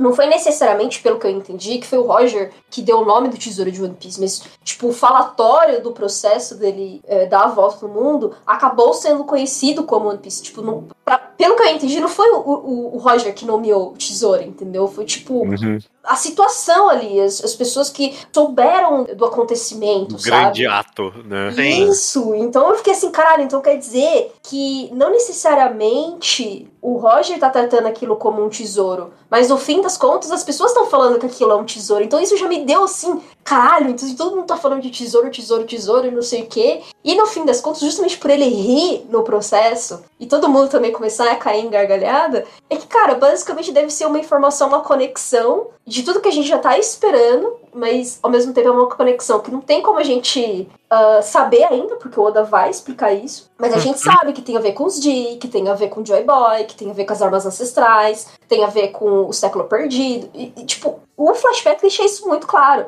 No entanto, tem esse disclaimer da risada que, tipo, olha, tem alguma coisinha ali, quando vocês descobrirem, que, tipo, é isso que é a diferença, entendeu? Que, tipo, é isso que eu não vou contar para vocês. E esse é o, o, brilho do ah, negócio. Ele conseguiu, ele conseguiu reviver essa essa dúvida, né? Que, tipo, hoje já tava numa altura de One Piece mil capítulos, a gente já tava na altura de. É, o One Piece tá lá, né? Foda-se. E aí, na hora que ele mostra isso, a gente fala: não, ok, eu quero saber o que é One Piece agora. Agora você vai ter que me dizer o que, que é esse One Piece. Agora eu me importei de novo. Ah, e tem todas essas teorias que a galera se importa tanto. Ah, não, é a junção dos mares e não sei o que, né? E aí. É o whisky. Eu adoro é, a teoria que é um whisky. É, então, mas justamente, estranho, você nessa de que a, o que ele faz bem é amarrar as pontas soltas, né? Uhum. Mas eu acho que aqui o que ele prova de verdade o que, que ele sabe fazer é deixar as pontas soltas, né? Também, e, também. E, e, essa ponta solta que ele deixou é deliciosa, né? Tipo, é, só é. ver o Roger dando a risada e todo mundo rindo junto. Eu nem quero saber o que é. É só algo tão gostoso, esse mistério, né? Que eu, eu mais prefiro me lambuzar no mistério para sempre do que eu, um dia descobrir o que é no final das contas. É, eu só, só vou fazer o adendo, porque a gente não vai entrar nessa discussão agora, mas em algum momento a gente vai entrar. Mas você falou que ele deixa. É muito bom em deixar pontas soltas. Tem umas pontas que ele deixa solto que, que, que dá uma dor no coração. A gente, em histórico desse podcast, a gente inclusive já nomeou a situação como o chapéu gigante na sala, como o, algo que é. Não vamos falar sobre isso, né? Tipo, o chapéu gigante na sala. Obviamente vai amarrar, ele só tá fazendo teaser. É, não, mas isso está em One Piece e está neste arco, inclusive. É, essa, essa não okay. é uma boa ponta solta que ele é deixou. É, a gente tem umas pontas soltas muito tosca também. O, é. o, o, o Rever inteiro, todo capítulo acabou com um. Olha esse twist em que ele não falou nada, exceto colocar um mistério, e ele não uhum. tocou no assunto e não vai tocar no assunto esse ano mais, é. o Shanks é. falando, eu quero falar pra vocês de um pirata. Você a gente vai descobrir isso na reta final, que, que porra o Shanks falou pro Gorosei. Não, e ainda é outra, gente. O, Shan, o Shanks, ele só chega nos, nos locais e vai embora. Três páginas depois, não, vai é. tomar no cu. Isso é. Aquilo ali foi fansério. É... ele não, gente, a não ser que ele tenha ido lá pra pegar o Road Poneglyph, que ele ainda não tinha, ou pra ver a arma, ou sei lá, Uhum. Teria mínimo, mínimo sentido o Shanks ali. Ele não, queria, ele queria confirmar que o Kaido morreu mesmo. Ah, porra. É. Não, a aparição do Shanks só tem um sentido só no final e você já comentou, estranho que é propaganda pro filme. Ah, isso, ele apareceu como propaganda do filme. A edição que o Scan fez do, da página dele chegando e ele falando, eu vim aqui promover o filme Red, eu acho que é perfeito, é isso, é isso que ele fez ali. Eu queria, então, já que a gente já falou de algumas coisas, eu quero puxar do terceiro ato, a gente já falou falou então do flashback, falou um pouquinho do primeiro ato. Do terceiro ato a gente já falou que é meio correria, meio lutas, mas eu queria ouvir de todo mundo os momentos que gostaram desse terceiro ato, né? Que a gente caiu e meteu o pau. O que, que, você, que, que vocês gostaram desse terceiro ato? Yamato. Yamato, Yamato salvou o terceiro ato. Até a conclusão? Até a conclusão. Pra mim, Yamato... Não, qual é? Não. Eu acho. Eu Porque acho, ele tinha que ter entrado pro bando. Não, sim, mas pelo menos teve um flashbackzinho ali explicando, tipo, olha, eu quero entrar, eu vou entrar, mas, sei lá, mas eu não vou entrar. Eu não vou entrar. Essa é, não é, essa, essa eu é, entendi. A conclusão ali, para mim, foi uma mijada para trás do Oda. É, também o, acho, mas eu o... acho que era, acho que era mais uma ideia para fazer um impacto, porque ele vai abrir as fronteiras. Vai abrir as fronteiras. E a, teve toda aquela historinha de com Zunisha, Zunisha, né? Que, uhum. ah, não, não quero abrir agora não eu entendi do tipo, olha, a gente vai se fortalecer. Se a gente abrir simplesmente agora, vai tá todo, tá todo mundo fudido aqui, tá todo mundo machucado. Vai ser hum. difícil a gente até se proteger. Eu entendo essa lógica de não abrir agora. Então, uhum. eu, o que eu acredito é, Yamato está ali justamente para fazer esse processo de abertura da fronteira. E aí todos eles, todos eles não, acho que alguns, nem todos, tá? Porque precisa, né, ter gente ali também para proteger o ano. Nesse processo vai levar a arma ancestral até a guerra final, entendeu? E aí eu acho que Yamato, nesse processo, vai fazer isso. E aí entra no banco não, nesse processo. Não, o Yamato só vai aparecer uma vez de novo e vai ser na guerra. Isso. É isso, exatamente. Ok, não, eu, Paloma, você me deu a justificativa que o mangá deu, e eu odeio essa justificativa.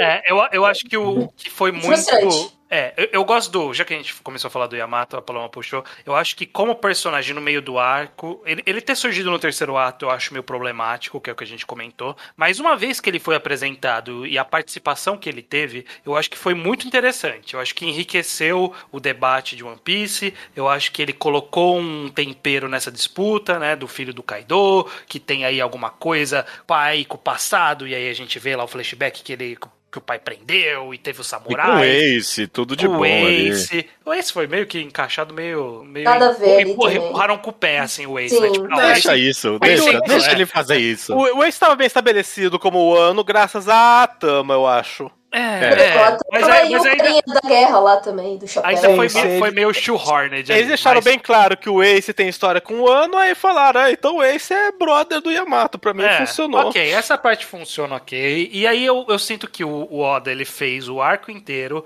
ele falando, não, eu quero ir pro mar, eu quero ir pro mar. E aí em algum momento ele encontra o Lu e fala, eu quero ir pro mar com você, eu quero ir pro mar com você, uhum. eu quero ir pro mar com você.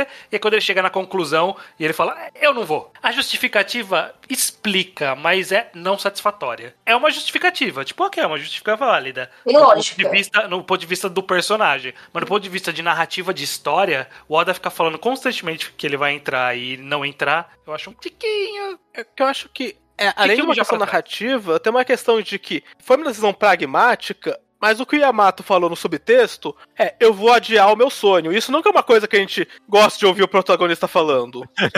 É, é não é se, uma coisa One Piece, se, né? Ninguém quer ouvir o Sanji falando: eu não preciso achar o All Blue agora, eu tenho coisa mais importante que o All Blue. É, ele pode até ter mesmo, mas ninguém quer ouvir ele falar isso. Sim. E o Yamato vendeu que o que importava para ele era ir pro mar. Isso era a prioridade máxima da vida dele, que não é mais a prioridade máxima. Agora é, é uma coisa que ele vai fazer em outro momento que colocou outra coisa na frente. É muito anticlímax, né? É assim, é, eu acho que pra é, mim... É anticlimático. Isso foi, e o pior, isso foi pouco construído ao longo de um ano. Porque o que engatou a noção do Yamato de que ele tinha que ficar foi o almirante invadindo pós o ano. Uhum. Não foi uma coisa que a guerra fez ele perceber o quanto ele, o país precisava dele. Foi o almirante que surgiu nos 45 segundo tempo só pra tirar o Yamato do bando. E o Shanks aparecer, só isso. É. é.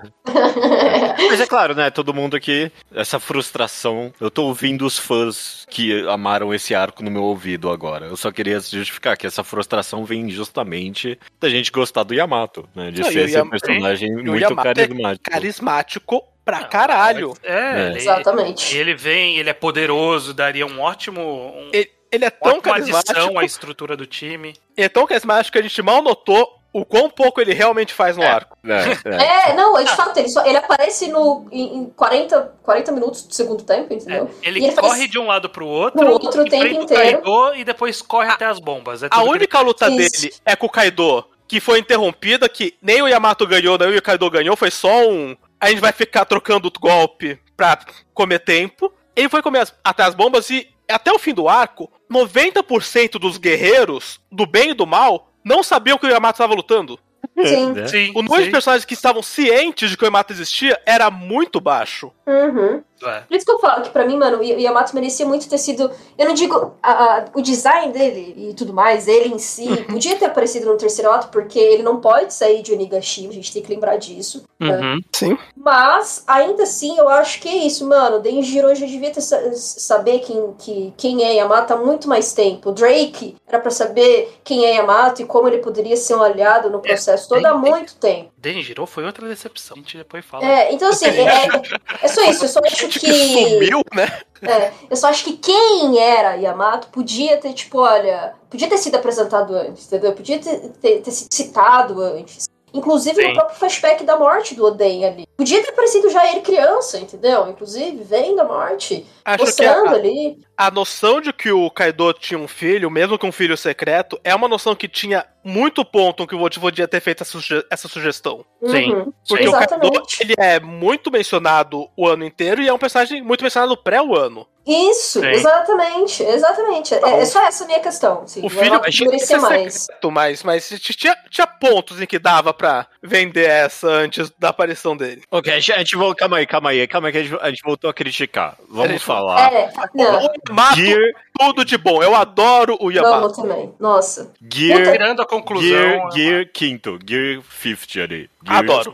É bom ah, demais. É, Rufinica, mano. Eu, eu, ainda, eu, é, eu ainda tenho reservas quanto a ser Nika. Eu acho que o poder do, do Gear 50 era o que eu imaginava do, do, do Awakening da, do despertar né, da fruta. É. Eu sempre uhum. imaginei isso. Eu falava que o, o despertar da fruta do Luffy era o, o. Como que chama o vilão de Boku no Hero? Que é aquele vilão de entrearco, que o poder dele é ficar saltando nas coisas. Gentle. Gentle, gentle alguma coisa, né? Nossa, não tenho a mínima ideia do que você tá falando. Ele tem um vilãozinho de que, que o poder dele é, é transformar tudo em maleável. E eu falava, é isso, esse é o poder do Luffy quando despertar. Ele vai transformar tudo em maleável.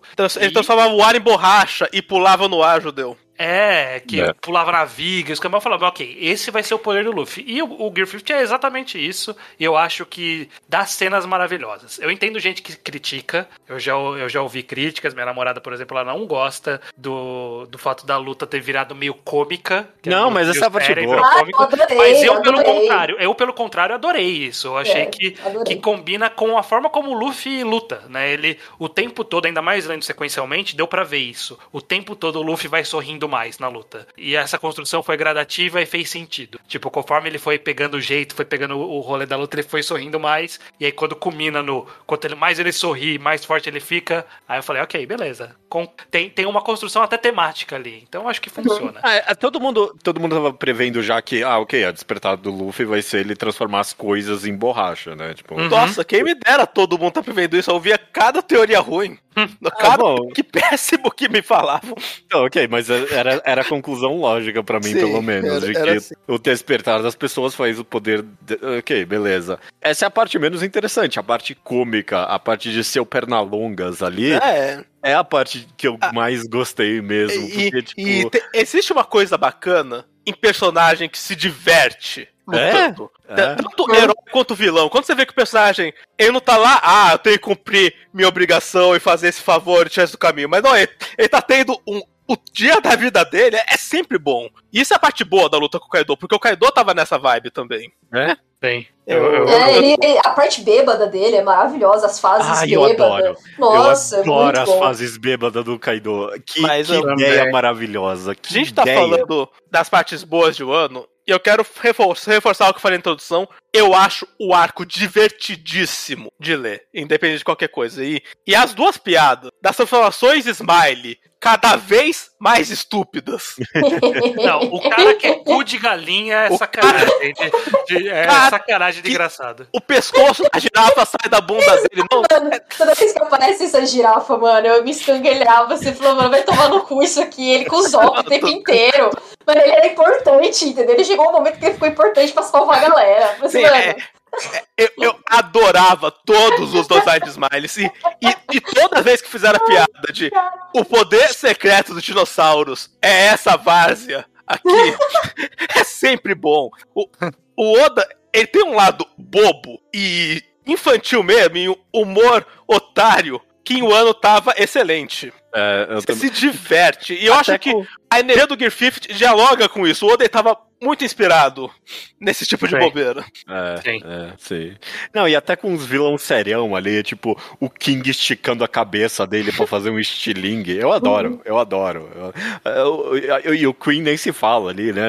Aquelas transformações estúpidas. Croto do nada, é. Nossa, é. sim. É, né? Assim, a gente, a gente fala muito, a gente tá colocando as críticas aqui e tudo mais, mas é porque quando a gente faz uma releitura também de muito, assim, tipo, diretão, a gente consegue ver mais claramente algumas coisas, né? É, é. É, então acaba ficando, eu acho que fica mais quente na nossa mente essas coisas. Nossa, isso aqui tá meio esquisito. É, nossa, perdeu o ritmo aqui lá. Mas tem essas, essas cenas maravilhosas. Tipo, gente, eu chorei, eu vibrei absurdamente com a luta da Robin. Vocês têm noção que a última luta da Robin é, ela não sabia. A última luta dela foi contra o Yama, vai tomar no cu. Isso! Então, assim, eu ainda acho que ainda faz o favor chamar aquilo de luta, porque embora seja uma luta, essa é uma vez que ela pega um tenente de verdade do vilão. Exato, então, exato. Nem era gente, o Yama, o Enel nem olha na cara do Yama. Essa é a vez que ele pega o círculo interno real, assim. Inclusive, que... já que ele tá falando da Robin, eu quero, eu quero, fazer uma crítica rápida, que é um, um nitpicking meu. A Robin, a primeira vez que a gente viu ela usando poder, foi para dar um pau num cara que tava voando, que é o Pel. E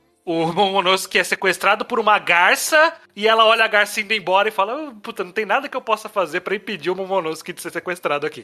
tipo, cresce a porra de um braço no, na garça do, do Kanjuro e impede, impede de sequestrar o personagem principal desse é, arco. O, Ruf, o, o Sanji podia ter chutado o ar e chegado até o Kanjuro. É, o Ruff podia esticar. É, não um monte de personagens que tudo bem, feito alguma coisa bem, ali. Tudo bem. É, é mas a, a, a Robin, a, a, Robin tá junto, tá, tá na categoria de poderes que é melhor não trabalhar muito mesmo. É, né? se fizer, então, vai ficar muito apelão. E, e, ninguém One Piece usa o próprio poder na eficiência perfeita. É. Loki é. o diga. Loki o diga! Loki o diga. Uh, Judeu, qual é a parte que você gosta desse terceiro ato? Ah, eu falei, pra mim mesmo, é, a aparição do, do Gear, do Gear, Gear 5, é, é, pra mim, eu, eu, eu me deliciei, e lendo semanalmente foi a melhor coisa, foi a melhor parte pra mim de, hum. de One Piece, foi ler aquilo ali, muito gostoso, apesar de que, bom, eu não quero criticar, então deixa pra lá. É, Mas eu, eu, eu, deixa, eu, deixa eu só falar. na parte da. Ok, vamos lá. Deixa eu falar aqui. O, o Luffy perder uma vez e aí vencer o vilão é o comum. Agora, ele perder três vezes é demais. É demais, ok. Perdeu, acho que ele perdeu duas pro Crocodile também. É meio que padrão. Pro Enel, mas, deu mas eu gostei, por exemplo. Uma e meia ter, pro é, eu, gost, eu gostei dele perder. E aí, quando ele tava numa luta aqui, ele provavelmente ia perder ali também, né? Que ele não tinha despertado o Griffith. Mas ele ter sido impedido pelo cara lá da CP0. Isso e, foi idiota. E isso ter, É, foi. Tipo, não, mas eu gostei do, do Kaido. Caboladaço com isso. Sim, tipo, sim. Tipo, caralho, de novo, Ele matou mano. O cara depois, inclusive. De novo, vocês matou? fizeram essa merda, cara. Deixa eu ganhar do cara. E, Impressionante e... que é a primeira vez que a gente tá falando da CP0, inclusive. Não, é. Não, não, a gente vai voltar a falar mal, né? Porque, porra, velho. Assim, não. Mas... Na, na Toda real, vez que moral. o cara aparecia com um tabuleiro ali, pelo amor mano, de Deus. Mano, na moral, a CP, mano, a CP0. Mano, ah, na moral, eu não, não vou nem falar mais nada. Vai tomar. Sinceramente. eu acho que sobre esse lance do Luffy das vezes, o mangá conseguiu convencer, me convencer, pelo menos, de que o Kaido era essa Coca-Cola toda? É. Ah, também, isso, sim, sim é, também me convenceu. É invencível. Ele é o homem mais forte do planeta. Tipo, ele é. Ninguém no mundo é mais forte que o Kaido. E a gente viu sim. que, de fato, precisou de 20 nego em 10 rounds seguido. O, o, o Kaido ele começou a lutar, ele não parou para tomar uma água. Tomou, uma, tomou uma, um gorole, né? Os gorole. Foi, foi, foi, o samurai, aí foi os Supernova, aí foi o Yamato, aí foi o Luffy, aí foi o Luffy de novo, aí foi o Luffy de novo. Tipo, uhum. uma hora não dava mais pro Kaido continuar. E, e vendeu que, que foi no, no Água Mole em Pedra Dura, que foi no cansaço. Sim, não, eu concordo com você. Inclusive, quando o Ruff realmente ganhou, rola um flashbackzinho básico de uma conversa dele com o King. Que ele fala, ah, você tá à procura do Joy Boy, você quer saber quem é esse cara? Eu acho quem é esse cara aí. Esse é. cara vai ser quem vai me vencer. Mano, isso, pra Sim. mim, nossa. Isso aí me arrepiou, não vou dizer não. Isso aí me arrepiou, adorei, ficou massa pra caralho. Porque um pouco antes aparece Zunisha lá andando, falou assim, nossa, que saudade desse sentimento que ele, né, que ele lembra, ele consegue sentir o, o Ruffy como o Joy Boy ali, porque ele desperta. E é. aí a gente já tem a dica, né, que o Joy Boy tinha com o Anomi de, de Nika também e tal. Sim. E por isso que o Zunisha fez essa correlação, entendeu? Não necessariamente que o Ruffy é Joy Boy, mas ele comeu a mesma Akuma que o cara. Então, é, quando ele é, desperta, tá. rola esse sentimento de Zunisha no tipo, é o Joy Boy, mano, que saudade que eu tava disso aqui, entendeu? Sim. Eu tenho uma coisa curiosa de que eu odiava tudo no King até ele tirar a máscara e de repente toda a cena dele era boa. É, porque ele é gostoso, né? Isso, fala aí gato. Eu não queria fazer essa correlação, mas é muito difícil negar, porque ele tirou a máscara, de repente toda a cena dele era boa. É, então. Era impressionante. Gatíssimo. É por... é? E, e acho, que, é acho porque... que é o cara mais bonito de One Piece. Eu vou, vou declarar aqui. O cara mais bonito de One Piece é o King. Eu, eu arrisco dizer que ele usava máscara para não ser assediado por todas as mulheres de Wano. ele é o Ló, talvez, vai, qual é? é. A gente vê como é tipo do judeu. Mas é, esse lance da industrialidade do Kaido que me venceu, vendeu, pra mim contrastou muito a da Big Mom que o próprio Nossa. Kid falou, uma hora a gente já venceu no cansaço e não me vendeu esse cansaço, não vendeu que não, não. chegaram no é. breaking point o, de tanta o, porrada. O Kaido, eu, eu consegui ver o Luffy ganhando. Tipo, demorou, deu trabalho e no final ele ganhou. Dá para dizer se foi convincente ou não, mas ganhou. Eu sinto que a Big Mom foi meio que. A gente conseguiu jogar ela na lava. Tipo, esse, é o jeito que eles ganharam. a gente deu um jeito dela cair no núcleo da Terra e aí a gente ganhou. Porque foi é. muito, foi muito tipo. Como que eles vão parar essa mulher? E toda vez que parecia que eles tinham ganhado e no capítulo seguinte não tinha ganhado, eu, eu falava, ok, essa é a Big Mom mesmo, né? Ela não podia ter caído para aquilo. E aí, até a, a, hora que ela caiu, eu ainda tava nisso. Não, ela não pode ter caído para aquilo. Aí, uma, alguma hora ela caiu. Eu, ah, ok, beleza. Vou ter é que, que aceitar ela... que ela foi derrotada por esse último caso aqui, ela foi derrotada. É que Kaido e Luffy é os dois caras aqui, vamos ver quem é mais forte. Beleza. Uhum. E aí quem vencer, venceu. Agora, Kid e Law é os dois poderes que não faz sentido. E aí contra a Big Mom, que também é outro poder que não faz muito sentido. Tipo, é os três poderes ali que. O, o, o, e todos por motivos diferentes, sabe? Teve uma, teve uma hora no meio da luta contra a Big Mom que ela. Ah, ok, beleza, eu vou comer um pouco da minha alma para ganhar mais força. Por que ela não faz isso de novo, então? É, Acho que ela perdeu um ano de vida. Ela perdeu não, um ano mas, tipo, o que? Se ela vai morrer, se ela vai perder ali, qual a diferença? O poder do Kid não faz sentido nenhum, porque, tipo, o que, que é metal, o que Ele as, faz o laser.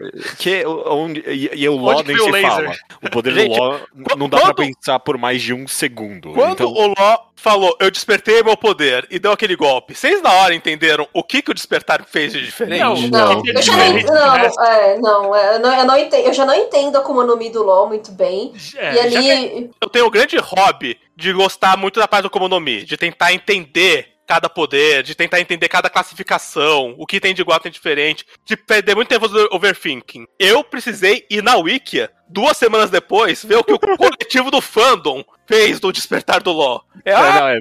ah, olha só!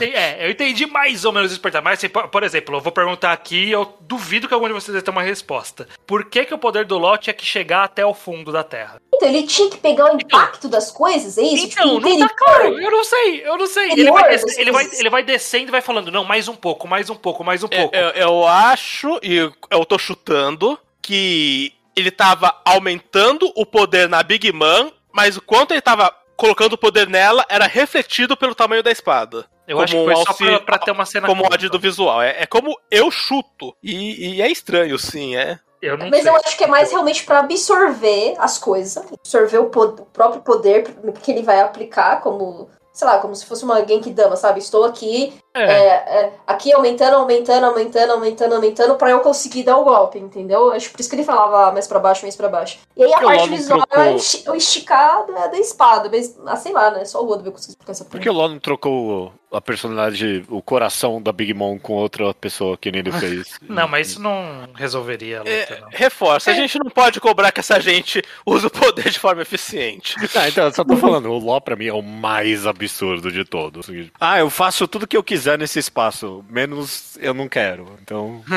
É, mas é, essa foi, foi a única parte que, tipo, ah, ok, né? Beleza, a gente aceita que eles ganharam da Big Mom, mas como eu não sei. Ele podia ter trocado as personalidades com o Random ali. E é? matava o Random, arregaçava o Random, que seria Big Mom, e é isso. É, Bom, acho mas, que tudo mas, dá pra mas... desculpa também, que você faz, mas você faz com mais dificuldade com quem tem hack, e o hack da Big Mom é bom porque ela é a Big é, Mom. É, verdade. Ah, okay. Okay. Esse, esse grande migué Pra, pra uhum. tudo, pra, pra todas as consequências do futuro, ele já tá pronto, assim. Para todos os efeitos na discussão poder apelão e que não faz muito sentido e que, é, e que é derrotado de uma forma imbecil, o Hawkins ter um, a palha do Kid e ele deixar convenientemente na mão, que, no braço que o Kid não tem. Nossa. tipo, é, é. Que coincidência, né? Que ele é meio burrão. Não, não, gente, o Hawks pra mim foi a maior decepção de longe. eu, assim. Eu, eu, eu, e o Apu? E o Apu? Não, o Apu foi só orgulho. Que? Mano, sei lá, eu acho que o Apu, o Apu foi o Apu. Ele, é o Apu ele fez o que o Apu tem que fazer. É, é isso eu acho justo. Ele aproveitando das paradas. Ele falou assim: ah, mano, sei lá, você acha que eu vou encarar um, um grandão como o Kaido? Não, eu vou tentar fazer o meu aqui, arroz com feijão e sobreviver. O Apu não traiu o Kaido, não virou Isso. a casaca, não lutou Isso. contra ninguém, se safou e no fim foi posar com os heróis na foto como se ele fosse. Ele foi o filho da puta e se safou de tudo. Exato. Ele é tipo um caribou, entendeu? Assim, ele, ele é realmente um caribou. Um bostão, assim, mas que foi esperto bastante para sobreviver. O Hawkins não, gente. O Hawkins foi burro. A maior parte do tempo em um ano. E morreu. E, e, e eu, eu, que conseguiu o Hawkins, a cachorra de morrer. O Hawkins ele vem e fala: Ah, se eu fizer tal coisa, eu vou me dar bem. E aí vai se dar mal, vai se fuder. Na, ah, em, em Chabonde, eu juro. Em Chabonde, eu ouvi os 11 supernovas e na hora eu pensei, eu odeio esse cara, esse cara era o Hawkins. eu bateu uma antipatia de cara e eu me senti recompensado, de certa forma, de eu tava certo. Ele não valia nada. Tinha, uma, tinha, uma, tinha, uma, tinha, só uma cena que ia, ia, salvar o Hawkins, se é no final ali, quando ele tá conversando com o Drake, né? Se ele tivesse falado, ah, quer saber, meu poder é mó merda, não serve para nada. Essa é a única. Minha, meu poder de prever as coisas. Eu não sei prever Sim. porra nenhuma, é inútil, não serve. Mas ele fala, mas aí ele, ele, ele, dá um migué de astrologia ali, de. É. Não, mas eu previ que tinha 1%. O que? Vai se foder. É, Inclusive, Hawkins é um bom segue para falar de uma coisa surpreendente para mim como fã de One Piece em um ano. O Oda resolveu matar gente. É. 20 anos depois da piada, o Oda não mata ninguém, o Oda não mata ninguém, e a galera tá até hoje debatendo se a Monet tá viva ou não tá viva, e o Ano matou Yasui, matou o Hawkins, matou os samurais. O Ano ele. Matou Orochi. Matou quem? O próprio Orochi matou o Orochi, ele não tava poupando nada. Ele falou: não, vamos, vamos passar faca nos personagens agora.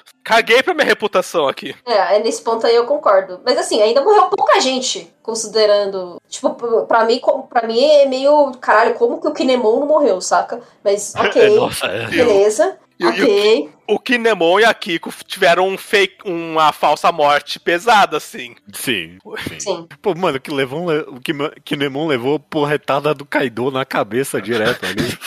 Como é possível? então. Justamente. E, tipo, o Kinemon não é o Ruffy, entendeu? É isso, não, né? Não. Não é. O, o Ashura é. do Iji morreu com uma bomba do Kanjiro, entendeu? Porra. Ah, o Miguel do. Acho que o LOL não me colou direito é sacanagem. foi, foi. foi. Ele não me colou direito. Ah, Se véio, o Oda assim? tivesse explicado nada, ninguém teria procurado uma resposta. Mas ele deu uma resposta tão ruim.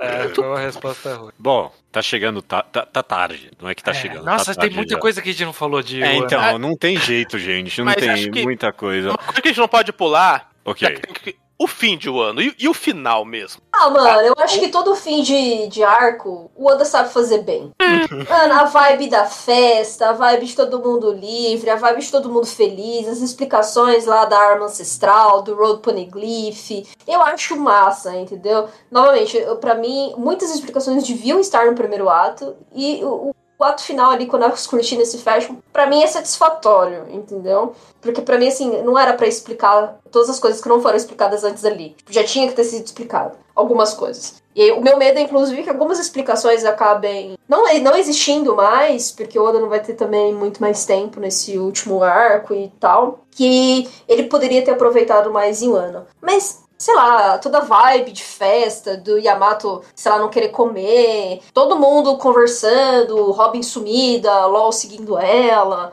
Eu uhum. acho satisfatório, eu acho muito satisfatório. Só que é muito triste você saber ali no fim que existiu um, um outro ano 800 anos atrás. E que novamente e o Oda poderia. porra ter... nenhuma, né? Porra nenhuma. O Oda poderia ter aproveitado para pelo menos dar alguma coisa para não ter que ficar tudo muito concentrado em um outro, em um outro flashback, em uma outra explicação, com a própria Toki. Porque a Toki veio de 800 anos atrás, ela era de Wano, entendeu? Então, ou seja, tava ali, a ligação estava claramente é. ali. Nossa, então, meu, eu nunca tinha feito essa ponte. Você tem toda a razão. E a Tolkien podia ter falado alguma coisa, né? É. A, é. a Tolkien não notou nenhuma diferença. É, então, mas é que ela fala que, tipo, a família dela era de Wano, mas ela já nem lembra de muitas coisas de Wano, que, sei Nossa. lá, faz muito tempo que saiu de Wano e tal. Mas, gente, ela veio de 800 anos atrás. É, é tipo, tá, a, a, conexão está ali. Dava pra dava para fazer uma coisinha, mesmo que fosse ali num flashbackzinho de base, da própria Toki, inclusive. Enfim, vai falar de um ano no passado, de 800 anos atrás, e que poderia também já ter sido inclu incluída a questão dos poneglyphs, deles talhando poneglyphs e tudo mais, com a família da Toki. A conexão tava ali. Tipo, beleza, não vai falar da Toki, mas falar da família dela, quando ela era muito criancinha, quando ela era um bebê. Qualquer coisa assim, entendeu? É. Porque isso eu vai ser importante. Isso é uma informação importante. Eu, sobre esse final do arco, eu sinto que ele foi, talvez, não sei se foi isso, mas eu senti que era meio que o, o Oda, tipo, ai, mano, eu acabei o arco, vamos sair daqui. Porque foi muito mais rápido do que ele fez o arco todo. Tipo, foi muito foi. direto o final, né? Acabou a luta. O pessoal se recuperou e foi embora. Foi, tipo, aí chegou o, o almirante lá, o Hulk, eu não lembro como pronuncia,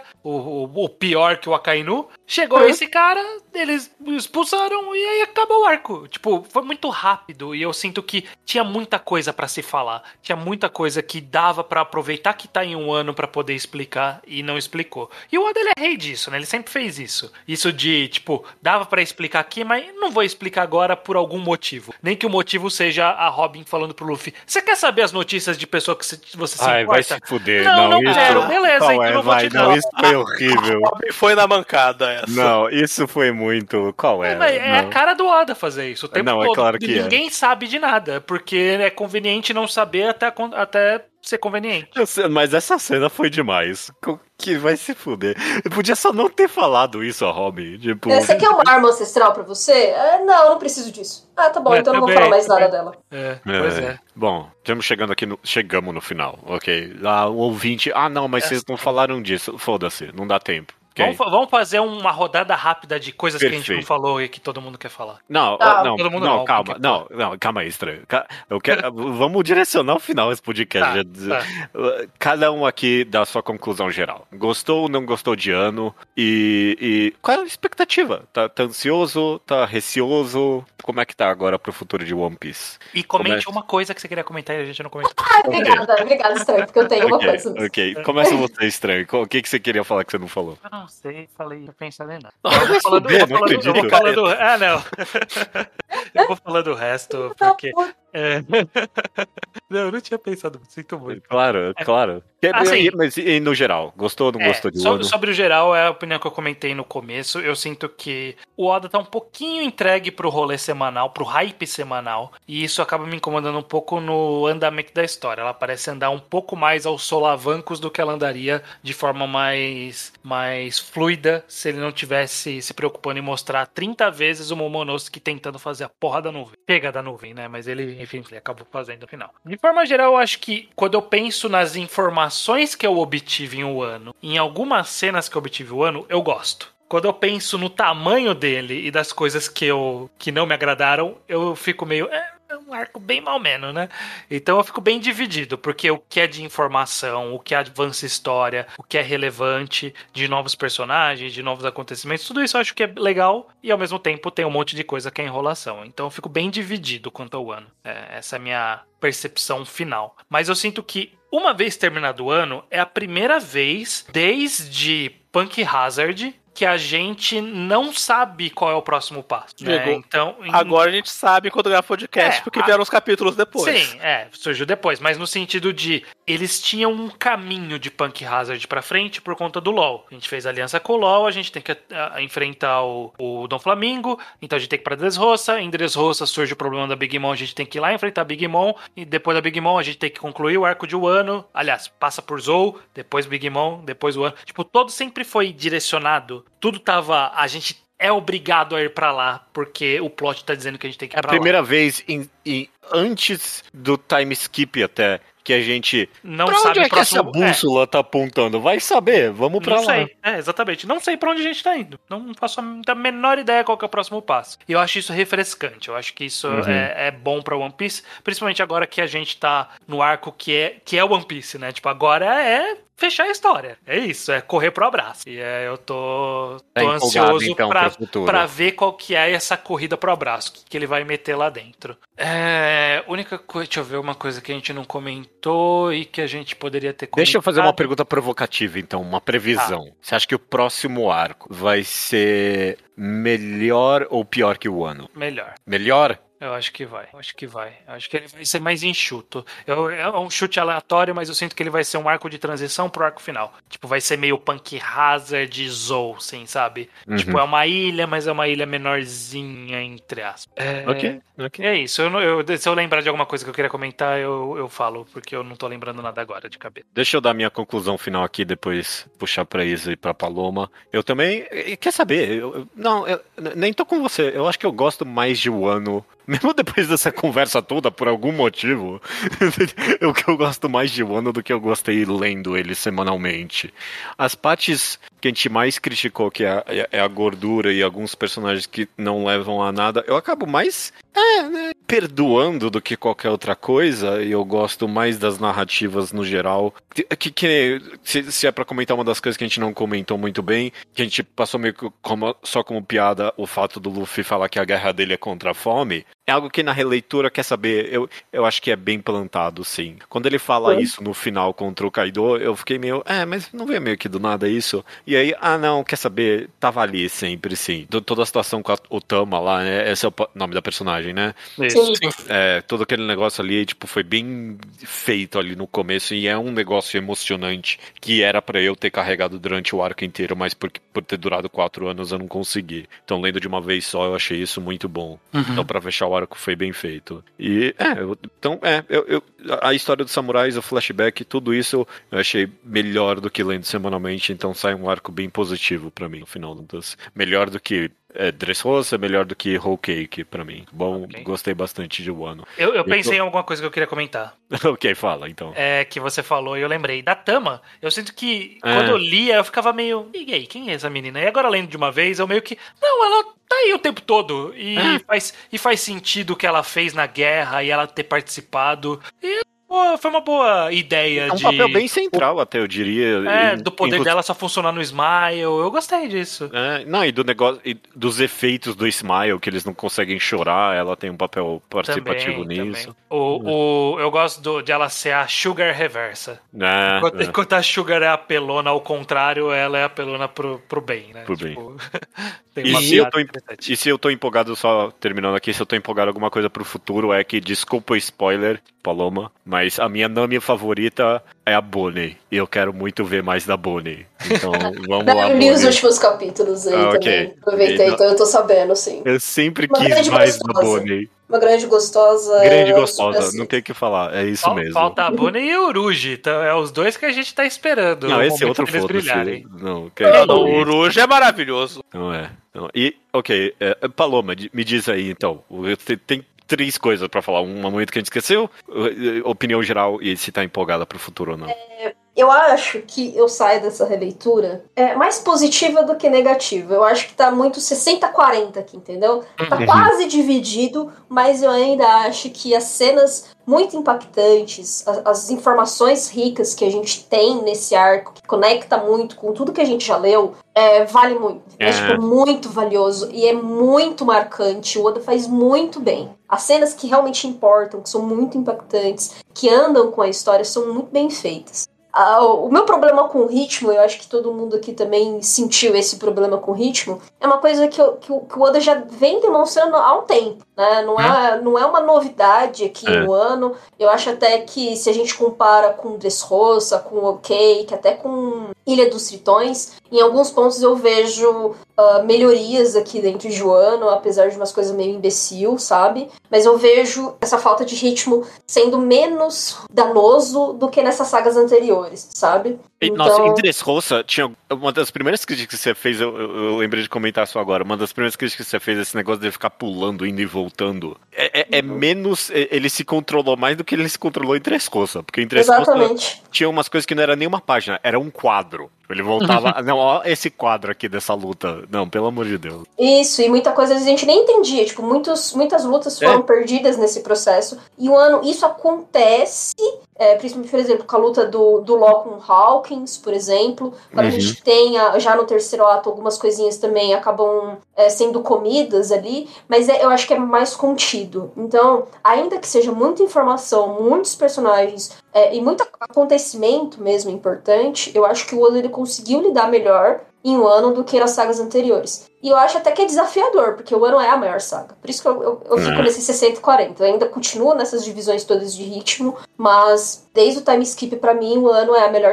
é o melhor arco até então, sabe? Não que eu não goste de uh, o OK, que, e até Dressrosa, assim, acho que Dressrosa tem alguns pontos positivos. Mas tem personagens muito chatos, entendeu? Tipo, personagens muito chatos, não são carismáticos, não, é. eles não carregam. Pelo menos em um ano, carregou, entendeu? Samurais, para mim, eu acho que, que, tipo, beleza, carregou. Momonosuke foi um saco, mas só que a, a gente tinha Otama, que carregou, entendeu? A gente teve é. Yamato, que carregou, eu, então... Eu sinto que os quatro naipes do Dom Flamingo são meio que Foda-se, e eu sinto que o Tobiropo, né, os Flying Six, eles são mais interessantes, até os All-Stars são mais interessantes. O Jack, foda-se. Mas o King e o Queen, ok, tipo, é mais interessante ver a luta deles, mesmo que eles não sejam tão personagens tão legais. E até os Tobiropo ali, a Uchi, o Peijuan, até que funcionou. Metade um Tobiropo é melhor ali. que qualquer um do bando do Flamengo, na minha opinião. É, é. É, então, todos os dinossauros, o Sasaki lá, o, o da luta, a luta o Rusru, que veio só pra falar que ele perdeu o O Rusru, é, então. É, é, podia ser melhor aproveitado, podia, mas eu acho que são personagens que entregam mais coisas, apesar de tudo, entendeu? deixa, deixa eu só fazer um comentário que eu lembrei agora, que, é, que envolve o Tobiropo. É, que é. vocês não acham que, tipo, na hora que o, que o Drake entrou no bando do Kaido, ele tava destinado a ir pra esse grupo? Porque ele tinha comido o fruto certo. Tipo, nunca que no, no Tobiropo ali ia ter o cara da girafa. O cara da girafa, ele não. nunca ia chegar nessa galera. É claro que ele tinha que, ele tinha que ser um dinossauro pra estar tá ali. É muito, é muito Akuma no Mi fobia ali, a segregação pela Akuma no Mi. Não, o seu é, o seu é anciente Akuma no Mi, então pode vir pra cá. Ah, não é? Vai para aquele grupo ali dos rejeitados. E, e, a gente também tem a Black Maria, que assim, mano, não é, não é por nada não. Eu sei que você é uma aranha, mas bate em mim, entendeu? Assim, tipo, foi. rolou um pouco disso, né? Então, Mulher assim, eu saio. É, eu saio mais positivo ali de ano e a minha expectativa, eu estou otimista. Apesar, do, apesar de eu querer ter tido mais informações dentro de Ana, eu ainda acho que é muito fácil de a gente pegar todas as conexões que a gente já tem e junto com as informações de Ana e já começar realmente a pensar no final de One Piece. Eu acho que isso tá muito mais fácil, realmente, de visualizar do que, sei lá, as informações que a gente tinha até o OK, sabe? Então eu realmente vejo um avanço, então eu estou otimista de, tipo, beleza, o Oda quer terminar isso, ele tem, é, provavelmente ainda vai ter umas umas pontinhas soltas, mas são provavelmente são as pontas soltas meio, meio de foda-se também. É, e, tem, e o Oda já também apresentou muitas outras coisas, né? Os serafins e papapá. Então eu acho que tá sim, estamos corrida. rumando pro final. Tá na corrida é, agora. Tá numa é. corrida e tá fácil de entender. Ah, beleza, vai ter as fronteiras de Wano, e aí vai aparecer a arma, né? Que é a Pluton, que é aquilo que a gente já tá que está sendo falado desde Alabasta, vai rolar assim, as, uh, vai quebrar as fronteiras de, da área dos tritões também, que é uma coisa que já está sendo falada há muito tempo, então já dá para entender, conectar, então tá, as duas armas ancestrais aí, elas vão se unir, e elas vão estar tá juntas em algum momento, consigo entender isso. É, tem a Vivi que sumiu, então assim, dá pra ver, consigo ver esse final, e eu estou satisfeita com isso. A coisa que eu queria adicionar mais, que a gente não falou aqui. Ok. Uhum. E que é sobre o ano. Foi uma discussão que, inclusive, o Iso estava participando, talvez o Estranho também. Mas foi sobre a questão da, uh, da fala final ali da Kumurasaki, né? De queimar oh, o, ah. o Orochi. E vamos nessa... tocar esse vespeiro nessa, rele... nessa releitura, nessa releitura, eu fiquei um pouco confusa um, com, a, com, a, história ali de vingança entre as famílias e tal. Isso foi muito debatido, inclusive, pela gente no, no, no Telegram. E nessa releitura eu acho que ficou um pouco mais fraco todas essas questões da, desse debate de vingança entre famílias, sabe? Porque na primeira, na primeira vez que fazia lá as previsões, né, uhum. com o Orochi e tal, ela fala da, da questão da, do golpe que o pai do Orochi queria fazer. E ela diz assim: ah, e por isso ele foi exilado. Então, assim, tudo que foi feito pelos, pelos Kouzukis era do tipo, meu, qualquer estadista ia falar assim: não, beleza, olha, você fez isso aqui, um golpe, você vai perder os seus direitos políticos, entendeu? Uhum. E o processo de uh, discurso de ódio não foi exatamente promovido pela família Kozuki, entendeu? Foi do tipo, uh, foi, foi visto pela própria sociedade como a, a, a galera era considerada como um párea mesmo da, da de Wano, justamente porque todo mundo ficou sabendo do, da tentativa de golpe, entendeu? Mas E aí ficou confuso, porque nessa primeira explicação da, dessa moça que fazia as previsões e tudo mais, tava tudo certo para mim, do tipo, nossa, mas não tinha exatamente essa política de discurso de ódio, de perseguição, né? A família. E aí, quando o Orochi vai começa a falar sobre essa situação, acho que já no segundo ato, no terceiro ato, ele fala, ah, eu fui perseguido a vida inteira e tudo mais. E isso meio que descolou um pouco da primeira explicação que foi feita, entendeu? Porque veio, veio ele que explicar que ele começou a ser perseguido, por ele ser da, da família como Zomi e não sei o que. E aí isso foi reforçado quando a gente soube do Kanjuro, né, sendo o traidor, que os pais deles foram mortos justamente por serem da família e eles eram perseguidos. Mas eles, eles foram perseguidos por cidadãos comuns. provavelmente por gente imbecil, entendeu? E. Devem ter projetado nos. Co... Nos Kozuki. É, falando que, bom, é por causa deles que a gente tá assim. Isso. E aí, assim. E aí, quando a Kumurasaki faz, o discurso que faz e tudo mais, a gente acabou realmente tendo uma visão muito próxima do tipo, ah, não, é porque eles promoveram realmente, tipo, é, os, o, a família do, do Orochi realmente foi perseguida, mas, mas não foi. O, os Kouzukis não fizeram isso, de fato. Entendeu? Não foi uma, uma política, digamos, ativa, tipo, da maior hierarquia ali de Wano. Não, não, você vai perder seus direitos políticos, a gente não vai deixar você mais subir. É só isso, você não vai ser mais uma das famílias que vai decidir a política aqui, entendeu? É, é não, mas nisso tudo eu só concordo mais com a sua primeira fala, que é o tipo de coisa que você acaba. É, que, quem é que se importava com isso mesmo na releitura? Porque, tipo, é, é, é então. uma daquelas coisas que galera. Ah, tem, alguma, tem alguma coisa para comentar essa semana, vai. Vamos comentar isso, disso. É. Eu senti bem isso mesmo. A releitura, você. Que, que, ninguém liga. Que, eu, que... Eu, eu, eu, acho curiosa essa cena. E curiosa no sentido de muito irônico, porque numa das festas de ano novo do Oda, ele fala que ele não vê a hora de desenhar a cena final de um ano, que é a cena que ele mais quer desenhar e que ele tá muito empolgado pro dia que esse capítulo for pro ar. E foi a cena que deu treta. não, é, não dá pra ver se é essa, essa. Não é, é, Era o Luffy a cena fora. Essa é a color spread que fecha o ano, estranho, desculpa. É, mas podia ter sido o socão no Kaido, podia ter sido. Não, ele quis dizer a, última, a cena do último capítulo de ano. É. Quando fecha a cortina. Sim, quando fecha a cortina. É, se for, aí realmente é uma cena que. É, talvez tenha sido um trocadilho. Porque no japonês tem o trocadilho, é, né? Do carvão. É, é um trocadilho. Que queima, e que ele deve ter pensado lá atrás falando: caralho, esse trocadilho é bom demais. Pra, pra... E aí Sim, ele ficou muito empolgado o, pra Inclusive, fazer. o, o Orochi em Zou falaram o nome Orochi no mesmo capítulo que falou que o jargão do Oden era Oden bom tem que ser fervido. Então certeza que o Oda posicionou no esquadrilho ali mesmo. Uhum. Ele já fez o nome do Orochi sabendo do trocadilho. É. Mas aí, assim, sei lá, as pessoas acho que foram longe demais justamente para pensar nessa questão do. Ah, é ciclo do ódio entre famílias e vingança. E não, para mim acho que foi uma coisa muito pontual mesmo, assim, sabe? Tipo, não, o cara tentou um golpe de Estado literalmente, todo. Isso foi vazado, todo mundo soube que ele faria isso e ele perdeu os direitos políticos dele e foi exilado. E é isso. É. E aí a consequência é. Ele ficou pobre, ficou fudido. É que para mim só tem dois problemas nessa cena. Eu me incomodo com essa cena. Que é One Piece fora de Wano bater muito o martelo na, na frase um filho nunca paga pelos crimes do pai. E os uhum. Pagaram pelos crimes do ancestral. É, é tipo, o Orochi, Você não pode matar também, o né? Ace né? porque o Roger é o rei dos piratas. É, e, a história do Ace é essa. É um absurdo achar que ele é culpado dos crimes do Roger. E Sim. mataram então, aí... os jurou. E o meu, mas meu problema real, Paloma, é que não é a Hiyori que fala a fala na última fase spread. É o povo de Wano, são os filhos das pessoas comuns que mataram o pai do Kanjuro. Porque o narrador fala, e agora vem a frase que todo mundo quer ouvir. Eu quero todo mundo falando comigo. E aí a plateia inteira grita: morram os Korozumes. Mentira, eles, eles falam a frase com trocadilho. Uhum. E aí, para mim, isso lembra um pouco que é o mesmo povo que Sim. condenou. Uhum. O. Ah, eu, eu, vou, eu vou cortar vocês. Vocês estão se enrolando demais nessa conversa. Ok.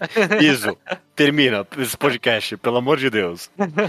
É. Na minha percepção, eu sinto que o ano foi para mim o oposto do que Dressrosa foi para mim. Hum. Porque Dressrosa foi o momento em que eu mais me divorciei de One Piece, em que eu perdi o prazer da leitura semanal por um bom tempo, em que começou a virar fardo ler One Piece. Mas eu olho para trás de Dressrosa e o que ficou na memória é só lembrança positiva. Tenho nada de ruim para falar do Do Flamengo. Nossa, Adoro a página dupla do Fugitora se desculpando pro Rico. Adoro a página final da Rebeca falando eu quero viver com meu pai e deixar de ser princesa. Não lembro disso. Ah, e a Viola chora e fala, é a segunda vez que eu vou deixar de ser princesa, porque ela lembra que ela prometeu isso pra mãe da Rebeca. Tudo isso, para mim, é memória linda. É isso que faz One Piece ser bom. Só que o arco foi intragável. O ano foi maravilhoso de ler. Divertidíssimo, adorei. Gostoso pra caralho. Mas sinto que é um arco que eu vou tirar muita pouca memória positiva. É. Eu sinto que. Porque eu sinto que tudo que eu gostei muito no arco fechou sem uma boa despedida. Que muita. Muito personagem mesmo. Eles são divertidos porque são carismáticos. Mas o desfecho do personagem é. é foi só isso? Eu comentei do, da falta de luto da Kiko pelo irmão, mas tem o Kinemon que falou: Eu tenho que ver minha esposa só quando o arco acabar. E ele com a esposa é um quadrinho minúsculo do lado e ficou implícito. Que ele Eu não quero que fique implícito, eu quero ver um, um reencontro. A Tama chora que fala: agora eu vou poder comer. Mas eu não quero que ela pense que ela vai poder comer. Eu quero que na festa mostre a Tama se empanturrando. Pela primeira vez na vida inteira dela. Podendo comer até cansar. O prometer uma festa pro Jinbei que não deram é. O Yamato desistiu do sonho. Eu sinto que todo mundo, na hora de despedida, baixou três marchas do hype e mandou: É, eu existo só. Minha história não era tão importante. Isso me desmotivou muito hum? nas memórias que eu vou tirar de um ano. Mas o arco é divertidíssimo. Mas, mas, e, e, e pro futuro, então? Você tá menos ou mais empolgado, então, agora? Mais, mais, porque Porque eu falei isso pro desfecho de um ano, mas o que o ano lançou pro futuro só lançou coisa boa. Porque o ano plantou das armas, e as armas vão voltar, todo mundo sabe disso. O ano mandou esse lore dos Lunarians, que já voltou nos Serafins, e tá interessantíssimo. O que o, que o ano tá lançando pro, pro que viria depois de um ano é tudo hype. Perfeito, perfeito. Ok, chegamos aqui no final desse episódio compridíssimo. Ainda tem a recomendação, mas por enquanto, daqui a. A gente se encontra de novo daqui a o quê? Quatro anos agora ou menos, hein? Menos, menos, porque eu, em três anos acaba o One Piece. Que, ah, não, é, né? nem fudendo, não, isso nem você acredita nisso. Quantos anos o One Piece agora? Em cinco? Eu acho que cinco é um bom número. Ah, vamos, vamos, vamos sonhar. Eu, eu quero palpitar três ilhas, contando com a que chegamos agora. Vai ter o Balf? Não. Não vai ter o Balf. É. Parece que vai ter o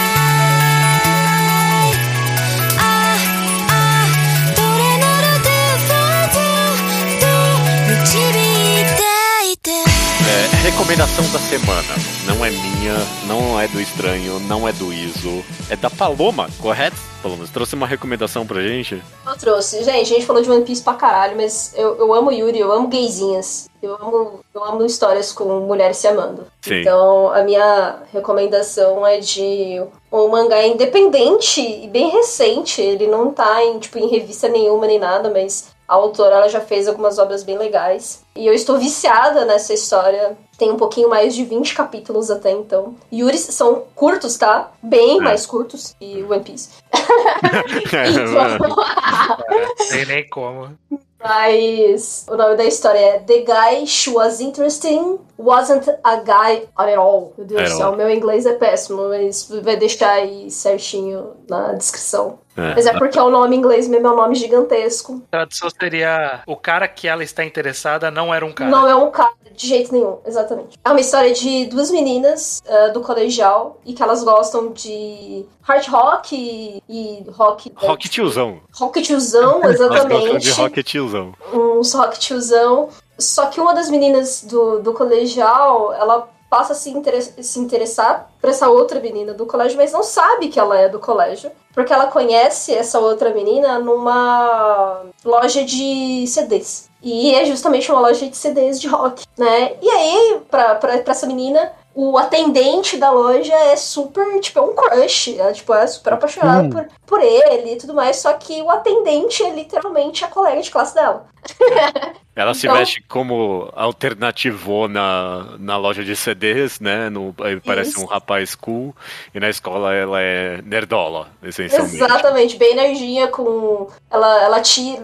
Como atendente de loja, ela tira o óculos dela e tal. E na escola ela é super nerdinha mesmo, assim, aquela CDF clássica. E, e aí a menina não descobre, assim, não sabe, nem nada. E aí vai começando a historinha de romance entre as duas, porque as duas se gostam, mas elas se gostam por causa da conexão da música e, assim por diante. Então, assim, é uma história que eu tô gostando muito e eu recomendo demais, porque é bem divertido. É, não, só tem 20 capítulos, eu, eu adoro também, eu acompanho desde o comecinho também, é muito gostoso. Esse mangá, ele, ele é... Meninas tocam em cabelos, é isso que acontece, a história inteira. Exatamente. Não rola, não tem nada ainda, mas provavelmente vai ter, essa é a questão. Não, mas tipo, é, pra, pra, mim, é, é, sei lá, é sempre engraçado que toda cena, tipo, que elas estão se apaixonando uma para a outra, é, é elas tocando no cabelo, é isso que acontece. Tira o cabelo da frente, é, toca A coisa mais romântica que você pode fazer é tocar o cabelo da outra é, Tocar no cabelo, é. E eu ouvi a música, não, uma, eu tenho um capítulo que tem uma playlist, assim, feita, assim, uma pela outra, assim, sabe? Pra, pra, as, duas, pra as duas escutarem e tal. É, é bem legal. É, Ele é mangá de Twitter, né? Então cada capítulo é quatro páginas. Isso. Bem legal. Ah, perfeito. É, é, excelente recomendação. Eu, eu recomendo também. É muito gostosinho de ler, né? Tipo, toda vez que sai um capítulo, você. Ai, que gostoso, que gostoso. É, perfeito. Muito Essa bem. é a recomendação da semana, então. The guy she was interested in wasn't a guy at all. Perfeito. Hininateru hitoga otoku janakata. Dito e feito. Dito e feito. Essa, é, essa é a recomendação. Agora tá mais fácil de achar. E só falta dizer até semana que vem, então. Até é, pra mim não, né? Mas até talvez eu. Até a próxima. Se a gente chamar só pra One Piece, a gente se vê daqui a alguns anos, pelo menos. É, sim. Até semana que vem, então. É, gente, tchau.